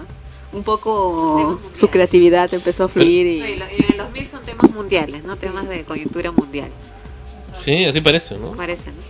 Sí, ¿no? Pero ¿cómo harán esas reuniones, no? Para crear. Se No, todos, todos sentados, no, no, yo quiero que este año debe ser, todos votan. ¿no?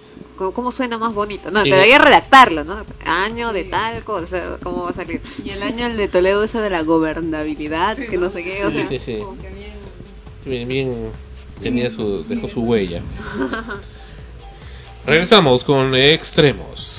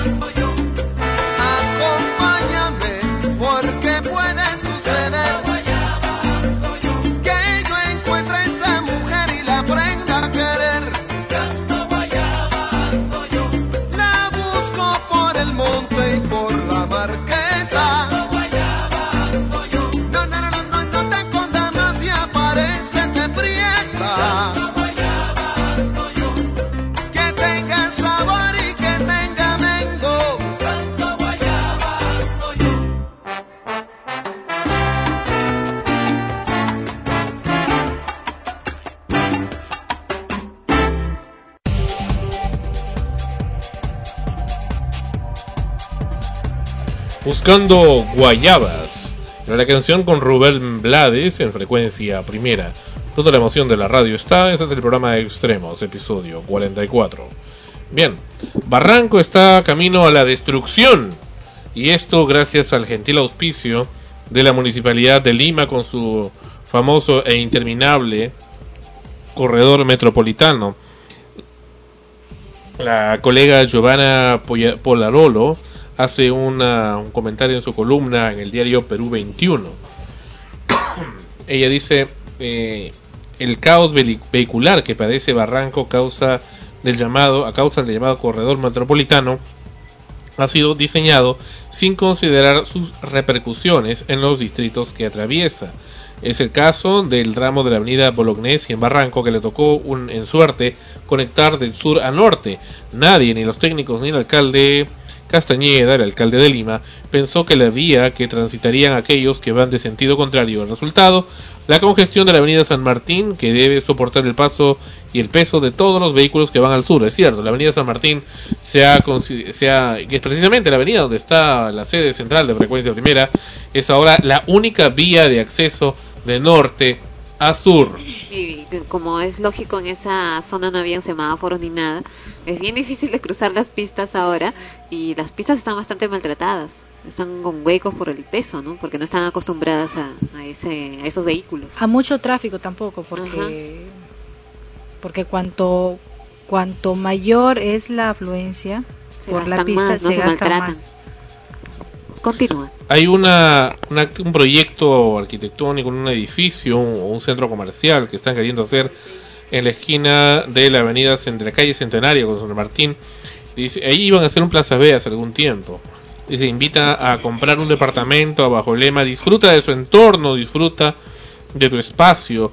Llama a la reflexión el hecho de que apelando lo más tradicional de Barranco, las artes y la belleza de sus alrededores, el puentecito escondido se publicita un complejo de 205 departamentos y tiendas en una zona donde incluso antes que sea habitada por cientos de personas ya no se puede transitar.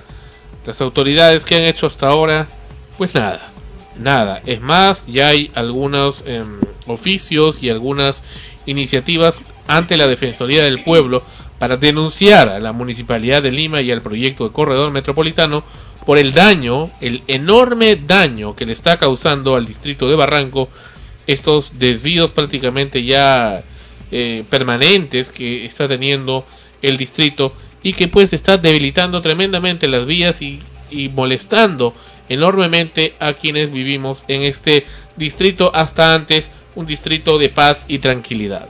Bueno, y no solamente en San Martín, sino también en la avenida Bolognesi, los carros transitan y no hay cuándo poder cruzar la pista. A veces se ponen algunos serenos este, o personas de la municipalidad a controlar el tráfico, pero no siempre es así. Por ejemplo, en la época del colegio, este, los padres de familia con sus hijos querían cruzar, querían cruzar y los carros no se paraban, no se paraban.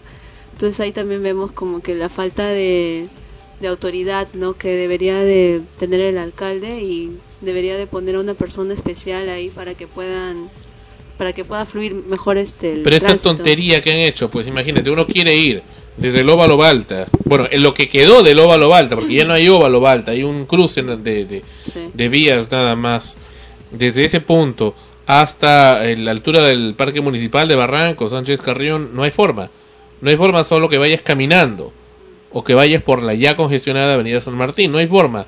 O sea, ¿qué, qué tipo de criterio se ha aplicado? Realmente nos, nos, nos hace dudar la capacidad profesional y de previsión que ha tenido esta gente. Ya el señor Alvarado nos ha comentado anteriormente que han estado haciendo reuniones a espaldas de los vecinos y con una pues manipulación a todas luces pues corrupta de tanto de ambas autoridades, de la de la Municipalidad de Barranco como- de la Municipalidad de Lima, quienes se echan mutuamente la culpa mientras tanto los vecinos tenemos que estar sufriendo la ineptitud de estas gentes. Y tranquilamente se pudo haber hecho este en Bolognesi doble vía, pero han anchado la vereda, pero o sea, y eso no tiene nada no tiene nada de beneficioso para la municipalidad o para el distrito, ¿no? De, hinchar, de ancharte la vereda. No tiene na- nada, nada positivo. Anchar la vereda para qué? ¿Para qué? Por ahí, aunque sea que hubieran pasado por ahí los vehículos menores, ¿no? Claro. Pero en fin. Arequipa, ¿no? Que han hecho la pista para que pase que un patín. O al menos hubiesen hecho una ciclovía. Pero nada. Esas son las No, cosas, pues. carro más por lo que han. La- mira, yo este, veo igual. No, este, quiero notar la diferencia de la avenida Arequipa de antes y la de ahora y hasta ahorita no la encuentro. Por eso yo decía, ¿qué, qué, qué es lo que están haciendo? ¿no? Y cuando me explicaron que era para anchar la pista, y vi lo que estaban anchando, o sea, el, el- ¿no? El- dije, ¿qué, qué, qué- cuál es? Acá no va a pasar un carro más, o sea, no, no, no, no, no le haces ningún favor, ¿no? O sea, igualita el mismo tráfico, igualita la misma congestión, y peor porque tienes menos vereda por donde caminar, ¿no? Bueno, yo que vivo en Breña, este, ojalá que se acabe de una vez las obras que se están realizando en, Al- partes. en la avenida Alfonso Ugarte. Y es verdad, quieres cruzar y no hay cuando cruces. Hay policía de tránsito, pero están que pasan y pasan. Y- y hay gente que ya se cansa de esperar y que a veces expone su vida y se mete Sí, nomás, ¿no? Tienes que llegar al, al otro lado. Claro, ¿no? yo simplemente digo, quiero pasar, le grito, ¿no? Y, y voltea el este, este policía de tránsito y mira, no le digo, quiero pasar, o sea, queremos pasar. Hay un montón de gente ahí esperando, pero ellos sí haciendo Sí, pasar. sí. otro, No, y lo sí. peor es, es, eh, no sé si eh, por el Museo de Arte hay una, la pista que, que desemboca hacia la vía expresa es bastante grande, bastante ancha, ¿no? Ya, pero ahí hay un, las señales peatonales, no se supone que, cruzas la pista ahí. Y hay un, eh, no hay semáforo, o sí, pero no funciona generalmente el semáforo salvo ya tarde cuando ya no hay guardia, ¿no? De tránsito. Y la, los carros que vienen de Paseo Colón o que, que vienen así de frente para irse hacia Grau, o se van hacia Grau o entran para la vía expresa. Y hay otros que vienen del, del otro lado. ¿De Wilson? De Wilson, igual. O sea, todos van a desembocar, o se van hacia Grau o se van hacia la vía expresa. Claro, y no hay cuando cruces. Claro, entonces tienes por los dos lados. Cuando para un lado, eh, vienen los otros. Y los guardias, o sea, yo digo, no, por- no, no le funciona. O sea, que si estás viendo que hay un montón de gente que quiere cruzar y la pista es bien ancha, es bien ancha, entonces te es más difícil llegar hasta el otro lado rápido, ¿no? Salvo que corras. Ya, este, no, no, no, no tienen criterio para ver que si ellos están ahí paras el carro y antes de dar pase al siguiente esperas unos segundos ni siquiera minutos, unos segundos que veas que está pasando la gente para que recién después no, voltean al toque y ya están pues los otros arrancando. Ya, pero, o sea, mira, ahí, ahí, este, es criterio no, criterio. no del policía de tránsito, sino del que conduce. ¿Por qué? Porque la preferencia lo tiene el peatón. Ya, lo- no, pero como aquí somos irrespetuosos y nos sentamos sobre, Claro, es sobre que- la cabeza de cualquiera, ¿qué es lo que qué es lo que hacen ellos? Saben que la preferencia lo tiene el peatón y que tú estás cruzando tranquilo porque a mí casi me atropellan, Mm, ¿ya? y arrancan. y arrancan y, y, y como como quien dice, ya, si quieres vivir, mamita, corre. Claro, lo que pasa es pero que en ¿por este qué? caso- ¿Por qué si yo estoy cruzando cruzando la pista cuando me toca cruzar cuando el semáforo esté en verde? Claro, lo que pasa es que en ¿Por qué este, tengo que en- correr? en este caso, en este caso, o sea, hay dos cosas. Por ejemplo, en Javier Prado o en esas zonas que también es bien congestionado, tú ves a veces que el, el, el guardia de tránsito, el policía de tránsito, está haciendo pasar para un lado y a veces detiene unos segundos para que pase la gente y luego recién les da paz. Pero ahí estamos hablando de Javier Prado, tienes la doble vía, pues no, vas y vienes. En este caso eh, que te menciono, aparte, ¿no? De que es también una cuestión de criterio de también de- del, del conductor y, y del guardia se está viendo que igualitos se tiran encima del carro, ¿ya? Es que los peatones, los que vamos a cruzar, no estamos en la misma recta, sino volteando la pista. O sea, este es, bueno, estamos, no nos van a ver los que están escuchando, ¿no? Pero a lo que me refiero es de que los carros arrancan y cuando voltean hacia Tiene que la dar una vuelta en U. Claro, cuando voltean hacia la vía expresa es cuando la gente está cruzando. Y como repito, esa pista es bastante ancha. La gente demora en llegar hasta la otra acera. Es bien grande. Yo esa pista la cruzo corriendo. Corriendo y a veces hasta ya, ya sí no quieren mirar porque sé que, que, que- que tengo que, porque todos los carros como van a ir hacia la vía expresa, van a toda velocidad. Así, voltean y ¡fum! Y van a Entonces, velocidad. entonces es fácil, se tiene que sugerir que se ponga un puente peatonal. claro, es eso, lo ¿no? único, porque en realidad, claro. Ahora, usualmente yo ya no suelo expresa. cruzar, yo prefiero caminarme la inmensa cuadra que, que implica todo el Parque de Lima para Ajá. llegar hasta 28 de julio y recién cruzar que arriesgarme a, a cruzar esa pista porque me da miedo que me chanquen. Solamente lo hago cuando veo que hay pocos carros, entonces sé, calculo, sé que cuando, cuando hayan cambiado de, de- de lugar, el carro del fondo va a demorar en llegar. Entonces corro a la otra acera, pero si veo que es continuo, no, me voy hasta 28 de julio y ahí cruzo. ¿no? Ah, claro. Ni cues- modo. Cuestión de seguridad. Claro, pero hay otras personas que capaz, o sea, su camino es, eh, no tienen de otra que pasar por ahí, ¿no? O sea, ¿y cómo hacen? Tú ves ahí a la gente corriendo. La gente cruza esa pista corriendo. Bien. ¿Y por qué se da esto? Porque hay gente que ocupa todo su tiempo estar en, en organizaciones vecinales, en esto, que el otro, y pues, y lo hace en nombre de- del resto, ¿no? En, a nombre del resto de los ciudadanos, el resto de vecinos que ni siquiera tiene idea que esas instituciones existen. No se preocupan de detalles tan importantes como esos. Y a mí me ha pasado, digo, yo ahora como fiscal de esta junta de vecinos, hasta ahora estoy queriendo asumir funciones y todavía no puedo. Imagínate, porque hay también lentitud y hay dejadez en eso. Y muchos vecinos me dicen, ¿quién? No sabía que existía junta vecinal. Ni saben. Ni saben, en fin, y por, cuando no saben, pues es que cuando se presentan manipulaciones y cuando otros toman decisiones por ellos, decisiones que no necesariamente uno está de acuerdo, sino que van según los intereses de turno. Guayo nos envía saludos a frecuencia primera. Hola gente, soy Guayo. Quiero invitarlos este viernes 19 de diciembre al concierto de presentación de mi nuevo disco titulado Resistiré, que será en el auditorio del Centro Cultural Ricardo Palma, en la avenida Larco 770 en Miraflores. Viernes 19 de diciembre a las 9 en punto de la noche estaré presentando junto a mi banda completa todas las canciones de mi nuevo disco que lo pueden descargar totalmente gratis en mi página web guayosite.com. Los espero. Resistiré. Lo cierto es que este viernes, más bien, este viernes de enero 2009 va a ser la presentación oficial de este eh, ¿Cambiaron la fecha? De ¿O- Wal- o sí, es- lo han cambiado, este y va a ser en la discoteca Voce en Lince. Y esa es la invitación que nos envía Carla Mesinas de la producción general de este intérprete llamado Guayo. Guayo, Guacho. Guayo. Guayo. Guayo es. Y bien, Magivon. Este programa está lleno de, de mujeres hermosas. Magivon. locutoras. Gracias. Gracias. No, locutores dijeron lo que. Locutoras. Has dicho Ah, ya. mujeres hermosas. Oh, o sea, no sé, ¿qué te No, que yo escuché consideras? a Melissa que dijo, dije que mujeres hermosas y Melissa dice como el, como el locutor. Gracias. Como las, Como las locutoras. Ah, ya, retiro lo dicho. Bien. ¿Cómo va a decir, o sea, si tú estás diciendo mujeres hermosas, ¿cómo va a decir como el locutor? No, como el locutor, o sea, también hablando de belleza. No, he dicho No, pero tú dijiste mujeres hermosas como el locutor. ¿Qué pasó? Magivon. Esta es una pequeña niña o adolescente, creo ya, japonesa, que se ha hecho muy conocida en internet con millones de visitas en su canal de YouTube. ¿Qué es lo que hace Magivon? Como no puede hablar inglés, simplemente muestra sus hermosos y grandes, grandotes ojos y su sonrisa. Parece una imagen de anime. Mientras ustedes están acá, estamos escuchando el mimo de Magivon y su imagen y sus ojos, su cara, su risa, sonrisa y los comentarios de, de cientos de personas que también la ven y también la imitan, imitan otros a Mira. Magi Bon, quieren ser como ella aparentemente, Hombres y mujeres. ¿no? hombres y mujeres que admiran a Magi Bon.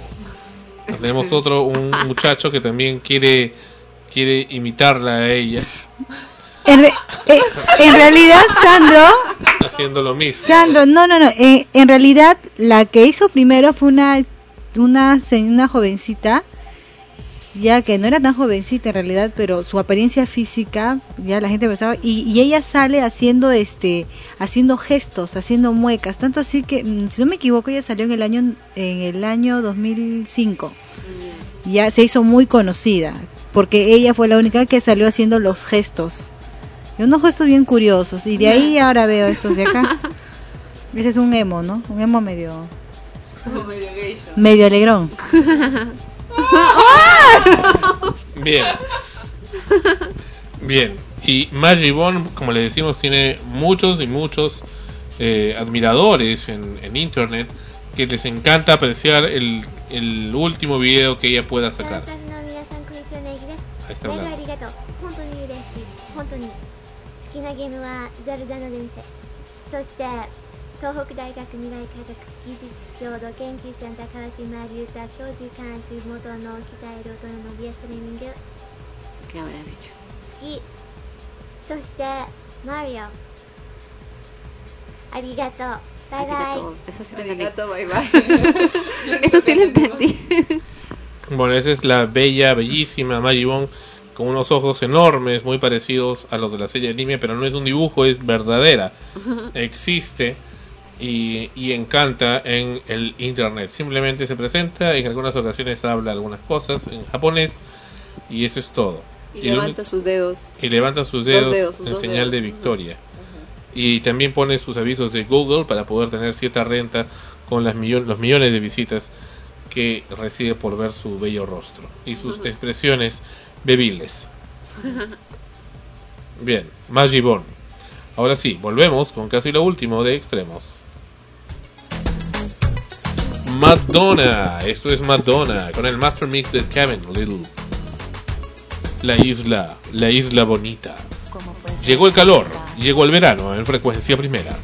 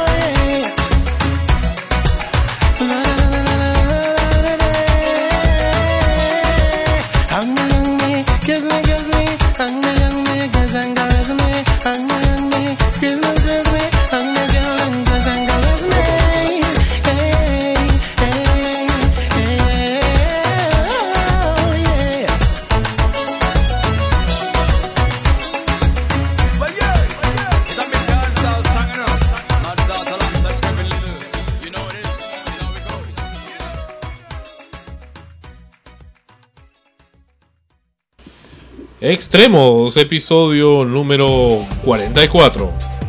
Bien, mientras el planeta Tierra está ya en el año 2009 y muchos están recuperándose de las celebraciones, en algunos casos merecidas y en otros no, por el año nuevo y por la Navidad, Medio Oriente continúa en conflictos sangrientos y no ha menguado por la Navidad ni por el año nuevo la franja de Gaza, ese pequeño territorio de Israel, que ya también es un país muy pequeño, pues está siendo bombardeado en estos momentos en forma cruenta.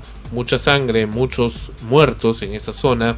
Como les digo y reitero, no ha parado por las fiestas. Continúa los, bombazos en esa zona del Medio Oriente. Y el Perú también está presente ahí. Y vamos a escuchar a Susana Vargas, una eh, peruana de Iquitos, que eh, forma parte del ejército israelí que está en ofensa ofensiva contra Gaza. Estamos con Susana Vargas, ella es eh, peruana de nacimiento, 23 años, eh, de Iquitos, ella ha vivido en San Miguel y hace dos años pertenece al ejército de Israel. Susana, cuéntame cómo te sientes formando parte del ejército de Israel en una base fronteriza con, Egipto en esta situación de conflicto que vive el país. Siento muy bien, eh, aparte de que eh, estoy muy contenta de estar en el ejército de Israel, eh, de participar, de apoyar, de, de dar parte de mi vida a una tierra que me ha acogido muy bien y que ¿Te sientes muy identificada con, con- con Israel, con el ejército de Israel? ¿Y no extrañas algo del Perú? ¿Qué es lo que más extrañas del Perú? las comidas, Las comidas sobre todo. mi familia, las comidas y las fiestas. Las fiestas. ¿No hay fiestas en el ejército de Israel? En el ejército no, afuera sí, en la vida cotidiana de, todo- de todas las Y todas las personas. Entonces tú estás muy identificada con, con Israel a partir de tu posición en el ejército. eh, sí. Aparte de que soy eh, israelí y también soy judía. Bueno, gracias. Desde Tel Aviv, Carlos Novoa. Bien, eso es lo presenta el diario El Comercio en su edición online.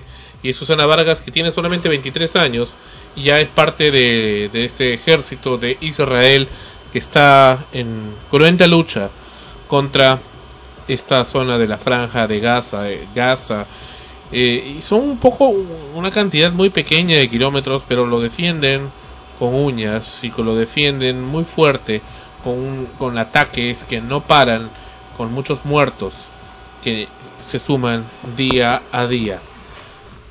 se puede ser feliz o sea yo bueno me imagino que ella por porque vive allá y todo y, se sentirá digamos orgullosa de, de poder defender no Un- el territorio para lo cual. Pero se puede ser feliz en una guerra de esta de esta magnitud donde aparecen a diario fotos en los diarios de niños de cuerpos de niños eh, mutilados llevados como paquetes ¿Puede valer lugar. más la defensa por un pedazo de tierra que la protección y defensa de vidas de tus ciudadanos, de tus pobladores, de la gente que nada tiene que ver? O sea, puede ser tanto, o sea, un pedazo de tierra, que esto es mío, o sea, ¿por qué? Mira, y acá hay más Porque- informaciones, porque sí. al, al final todos vivimos en un solo planeta, en un planeta que se llama Tierra. Entonces, ¿por qué nos vamos a pelear? ¿Por qué, por qué vamos a matar? Por diferencias. Claro. Por diferencia de manera de pensar. Claro. Y es más, los medios de comunicación y la ayuda humanitaria tampoco se le permite ingresar hasta ahora. O sea que ni siquiera sabemos cómo están pasándola adentro.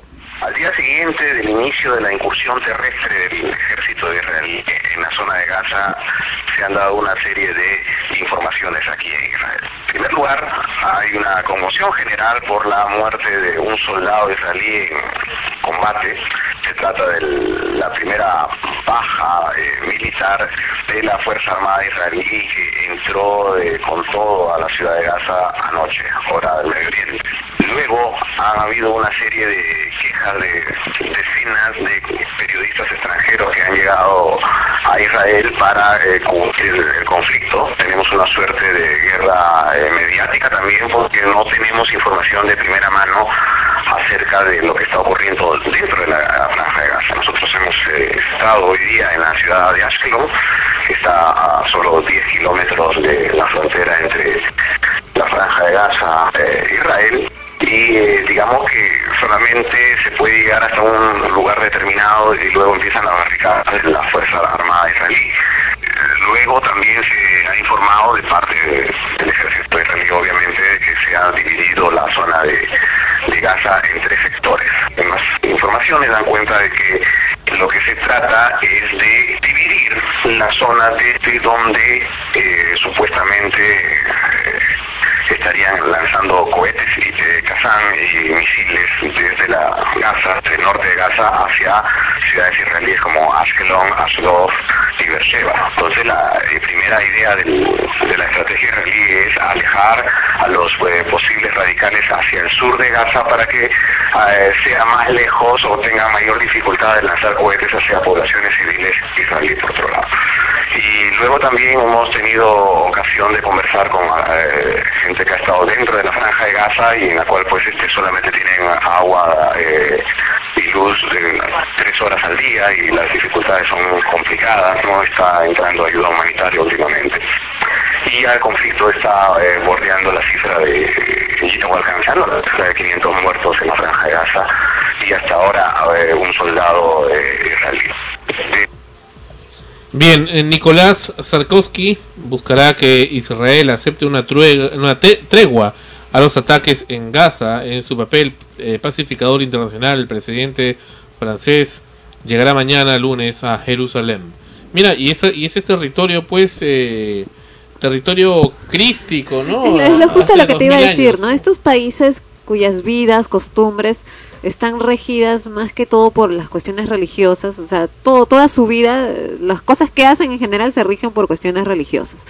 Son los países en los que hay más guerra, más desgracia. Es la historia religiosa en realidad Continua, que sí, está toda la que creció ahí, ¿no? O sea, donde crece, donde si uno agarra la Biblia, pues te, te dibuja ahí Toda- cada, toda la- cada, cada la- pedazo de esos, de esos La lugares. existencia de esos lugares han estado en guerra siempre, perseguidos, mutilados, siempre, en persecución, en guerras eh, terribles.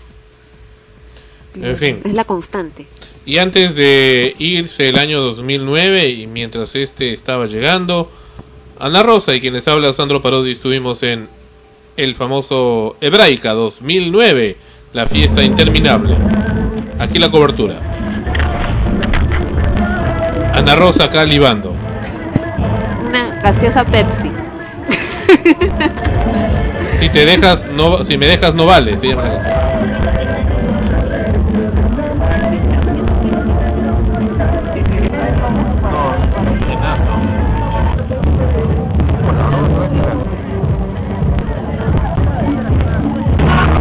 Sandro dijo, está bueno el tonazo. Bien, solamente queda eso porque el resto no, no ha salido. ¿eh? Hay una cobertura adicional que se hizo, pero parece que lo borraron por ahí. Los estrenos de Ana Rosa para esta semana en Extremos. Ah, por cierto, eh, felicitaciones Melissa por tu participación protagónica en Crepúsculo. Muy, muy buena, muy buena. La hemos ido a ver al día primero. Excelente la película. ¿Cómo no la has mencionado?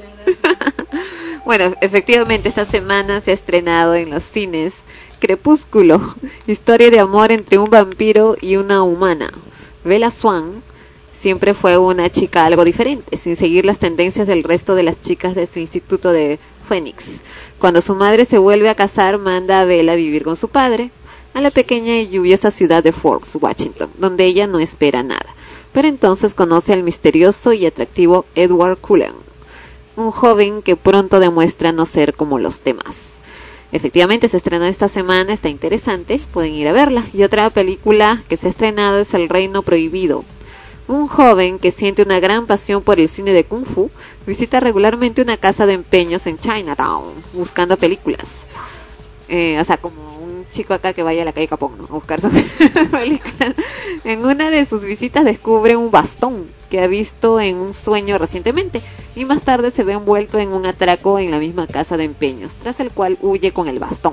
En medio de la huida cae desde una azotea y es milagrosamente transportado a la China medieval, donde con la ayuda del luchador borracho Jackie Chan, el monje silencioso Jet Li y el gorrión dorado Yifei Liu deberá devolver este bastón al mismo rey mono, transportado, transformado en una estatua de piedra mucho tiempo atrás. Y otra película para los más pequeñitos es Desperiux, un pequeño gran héroe. Es la historia de tres héroes que no se parecen. Un ratón que no encaja, que prefiere leer libros que comérselos y que está terriblemente enamorado de una princesa. Una infeliz rata quien planea dejar la oscuridad del calabozo y una sirvienta con orejas de coliflor cuyos destinos están entrelazados con el de la princesa del castillo. En teatro, en realidad, son los mismos, las obras que se anunciaron la, la semana pasada porque todavía eh, los actores están descansando plácidamente y recién retoman sus actividades generalmente en febrero, marzo. Algunos reponen, como en el caso de, del El beso de la mujer araña que va a ser repuesta en la Plaza Isil durante el mes de enero, del 8 al 27 de enero del 2009. Y en, en Asia que se está presentando una gran comedia romana. Generalmente para los actores estas épocas son un poco bajas en temporadas de teatro y recién comienzan las actividades en, a partir de marzo, en abril. Esos han sido los estrenos de Bien, esta semana. nos envían acá eh, una nota de prensa mal hecha. Digo mal hecha porque Domingo Lazo, Consorcio Cultural, nos pone acá yo con doble L y es yo con Y. Doble. Sí, eh, nos ponen acá que están haciendo un taller de danza hindú. Dice el Consorcio Cultural Domingo Lazo, sigue sus ideales de fomentar las culturas, etcétera, etcétera. Y existen en la India muchas tradiciones de danza clásica como el Bharata, Natyam, Kathak, Kathati, Odissi, entre otras, que todas ellas tienen en común el haber sido concebidas como ofrendas sagradas a los dioses y a pesar de ser distintas unas de otras es fácil ver que hay entre ellas una unidad fundamental en cuanto a los patrones básicos de movimiento y en expresión. Están haciendo un taller, la dirección de los talleres está, está a cargo de Maylin Kuno Pando de la Academia Vaishnava, quien tiene reconocida trayectoria y lleva adelante dichos talleres como presentaciones en diversos lugares del país. El inicio de las clases se realizará el viernes 16 de enero de 2009 y concluyen el viernes 6 de marzo de 2009. Informes al 425-8864, teléfono de Lima o al correo consorcio c.domingolazo.gmail.com Danzas hindúes y está a solo 50 nuevos soles. Esto es como 15 dólares aprox. ¿Es Fin. danza hindú eh, propiamente dicha, así tipo como el folclore de- del país o, o indie pop? Eh, no lo sé, te dice taller de... Ahí también teatro, ¿eh? Están haciendo teatro. En fin. Taller teatro, taller de hindú, pero parece que es tradicional. En fin. No, hay que saber más. Muy bien, se acabó. Se acabó Extremos, episodio 44 y ahora... Se nos, ¿qué, nos- qué se nos viene? Se nos viene el año, se nos viene ya todo el resto del año 2009 y lo que venga, para adelante. Mi cumpleaños en marzo, No, a todavía Tania falta. viene el, el martes. El martes es el cumpleaños de Tania. Oh, bravo. Va a ir a cubrir la información. y, y bueno, sí, también esperando que todo lo que venga en el 2009 sea mucho más emocionante que el 2008. Y bonito, bu- emocionante para bien. Claro. Porque ya es, ya es hora ya que hayan con- buenas noticias. Ajá. Bueno, este, despedirme hasta la próxima, hasta la próxima semana. Y bueno, pues gracias por el saludos, por, por los saluditos que... El saludos. No, no, ese, ese se me salió sin querer, ¿ya? Sí, fue sin querer. Que, bueno, pero no te enojes. Ya, este, bueno, ya estaremos...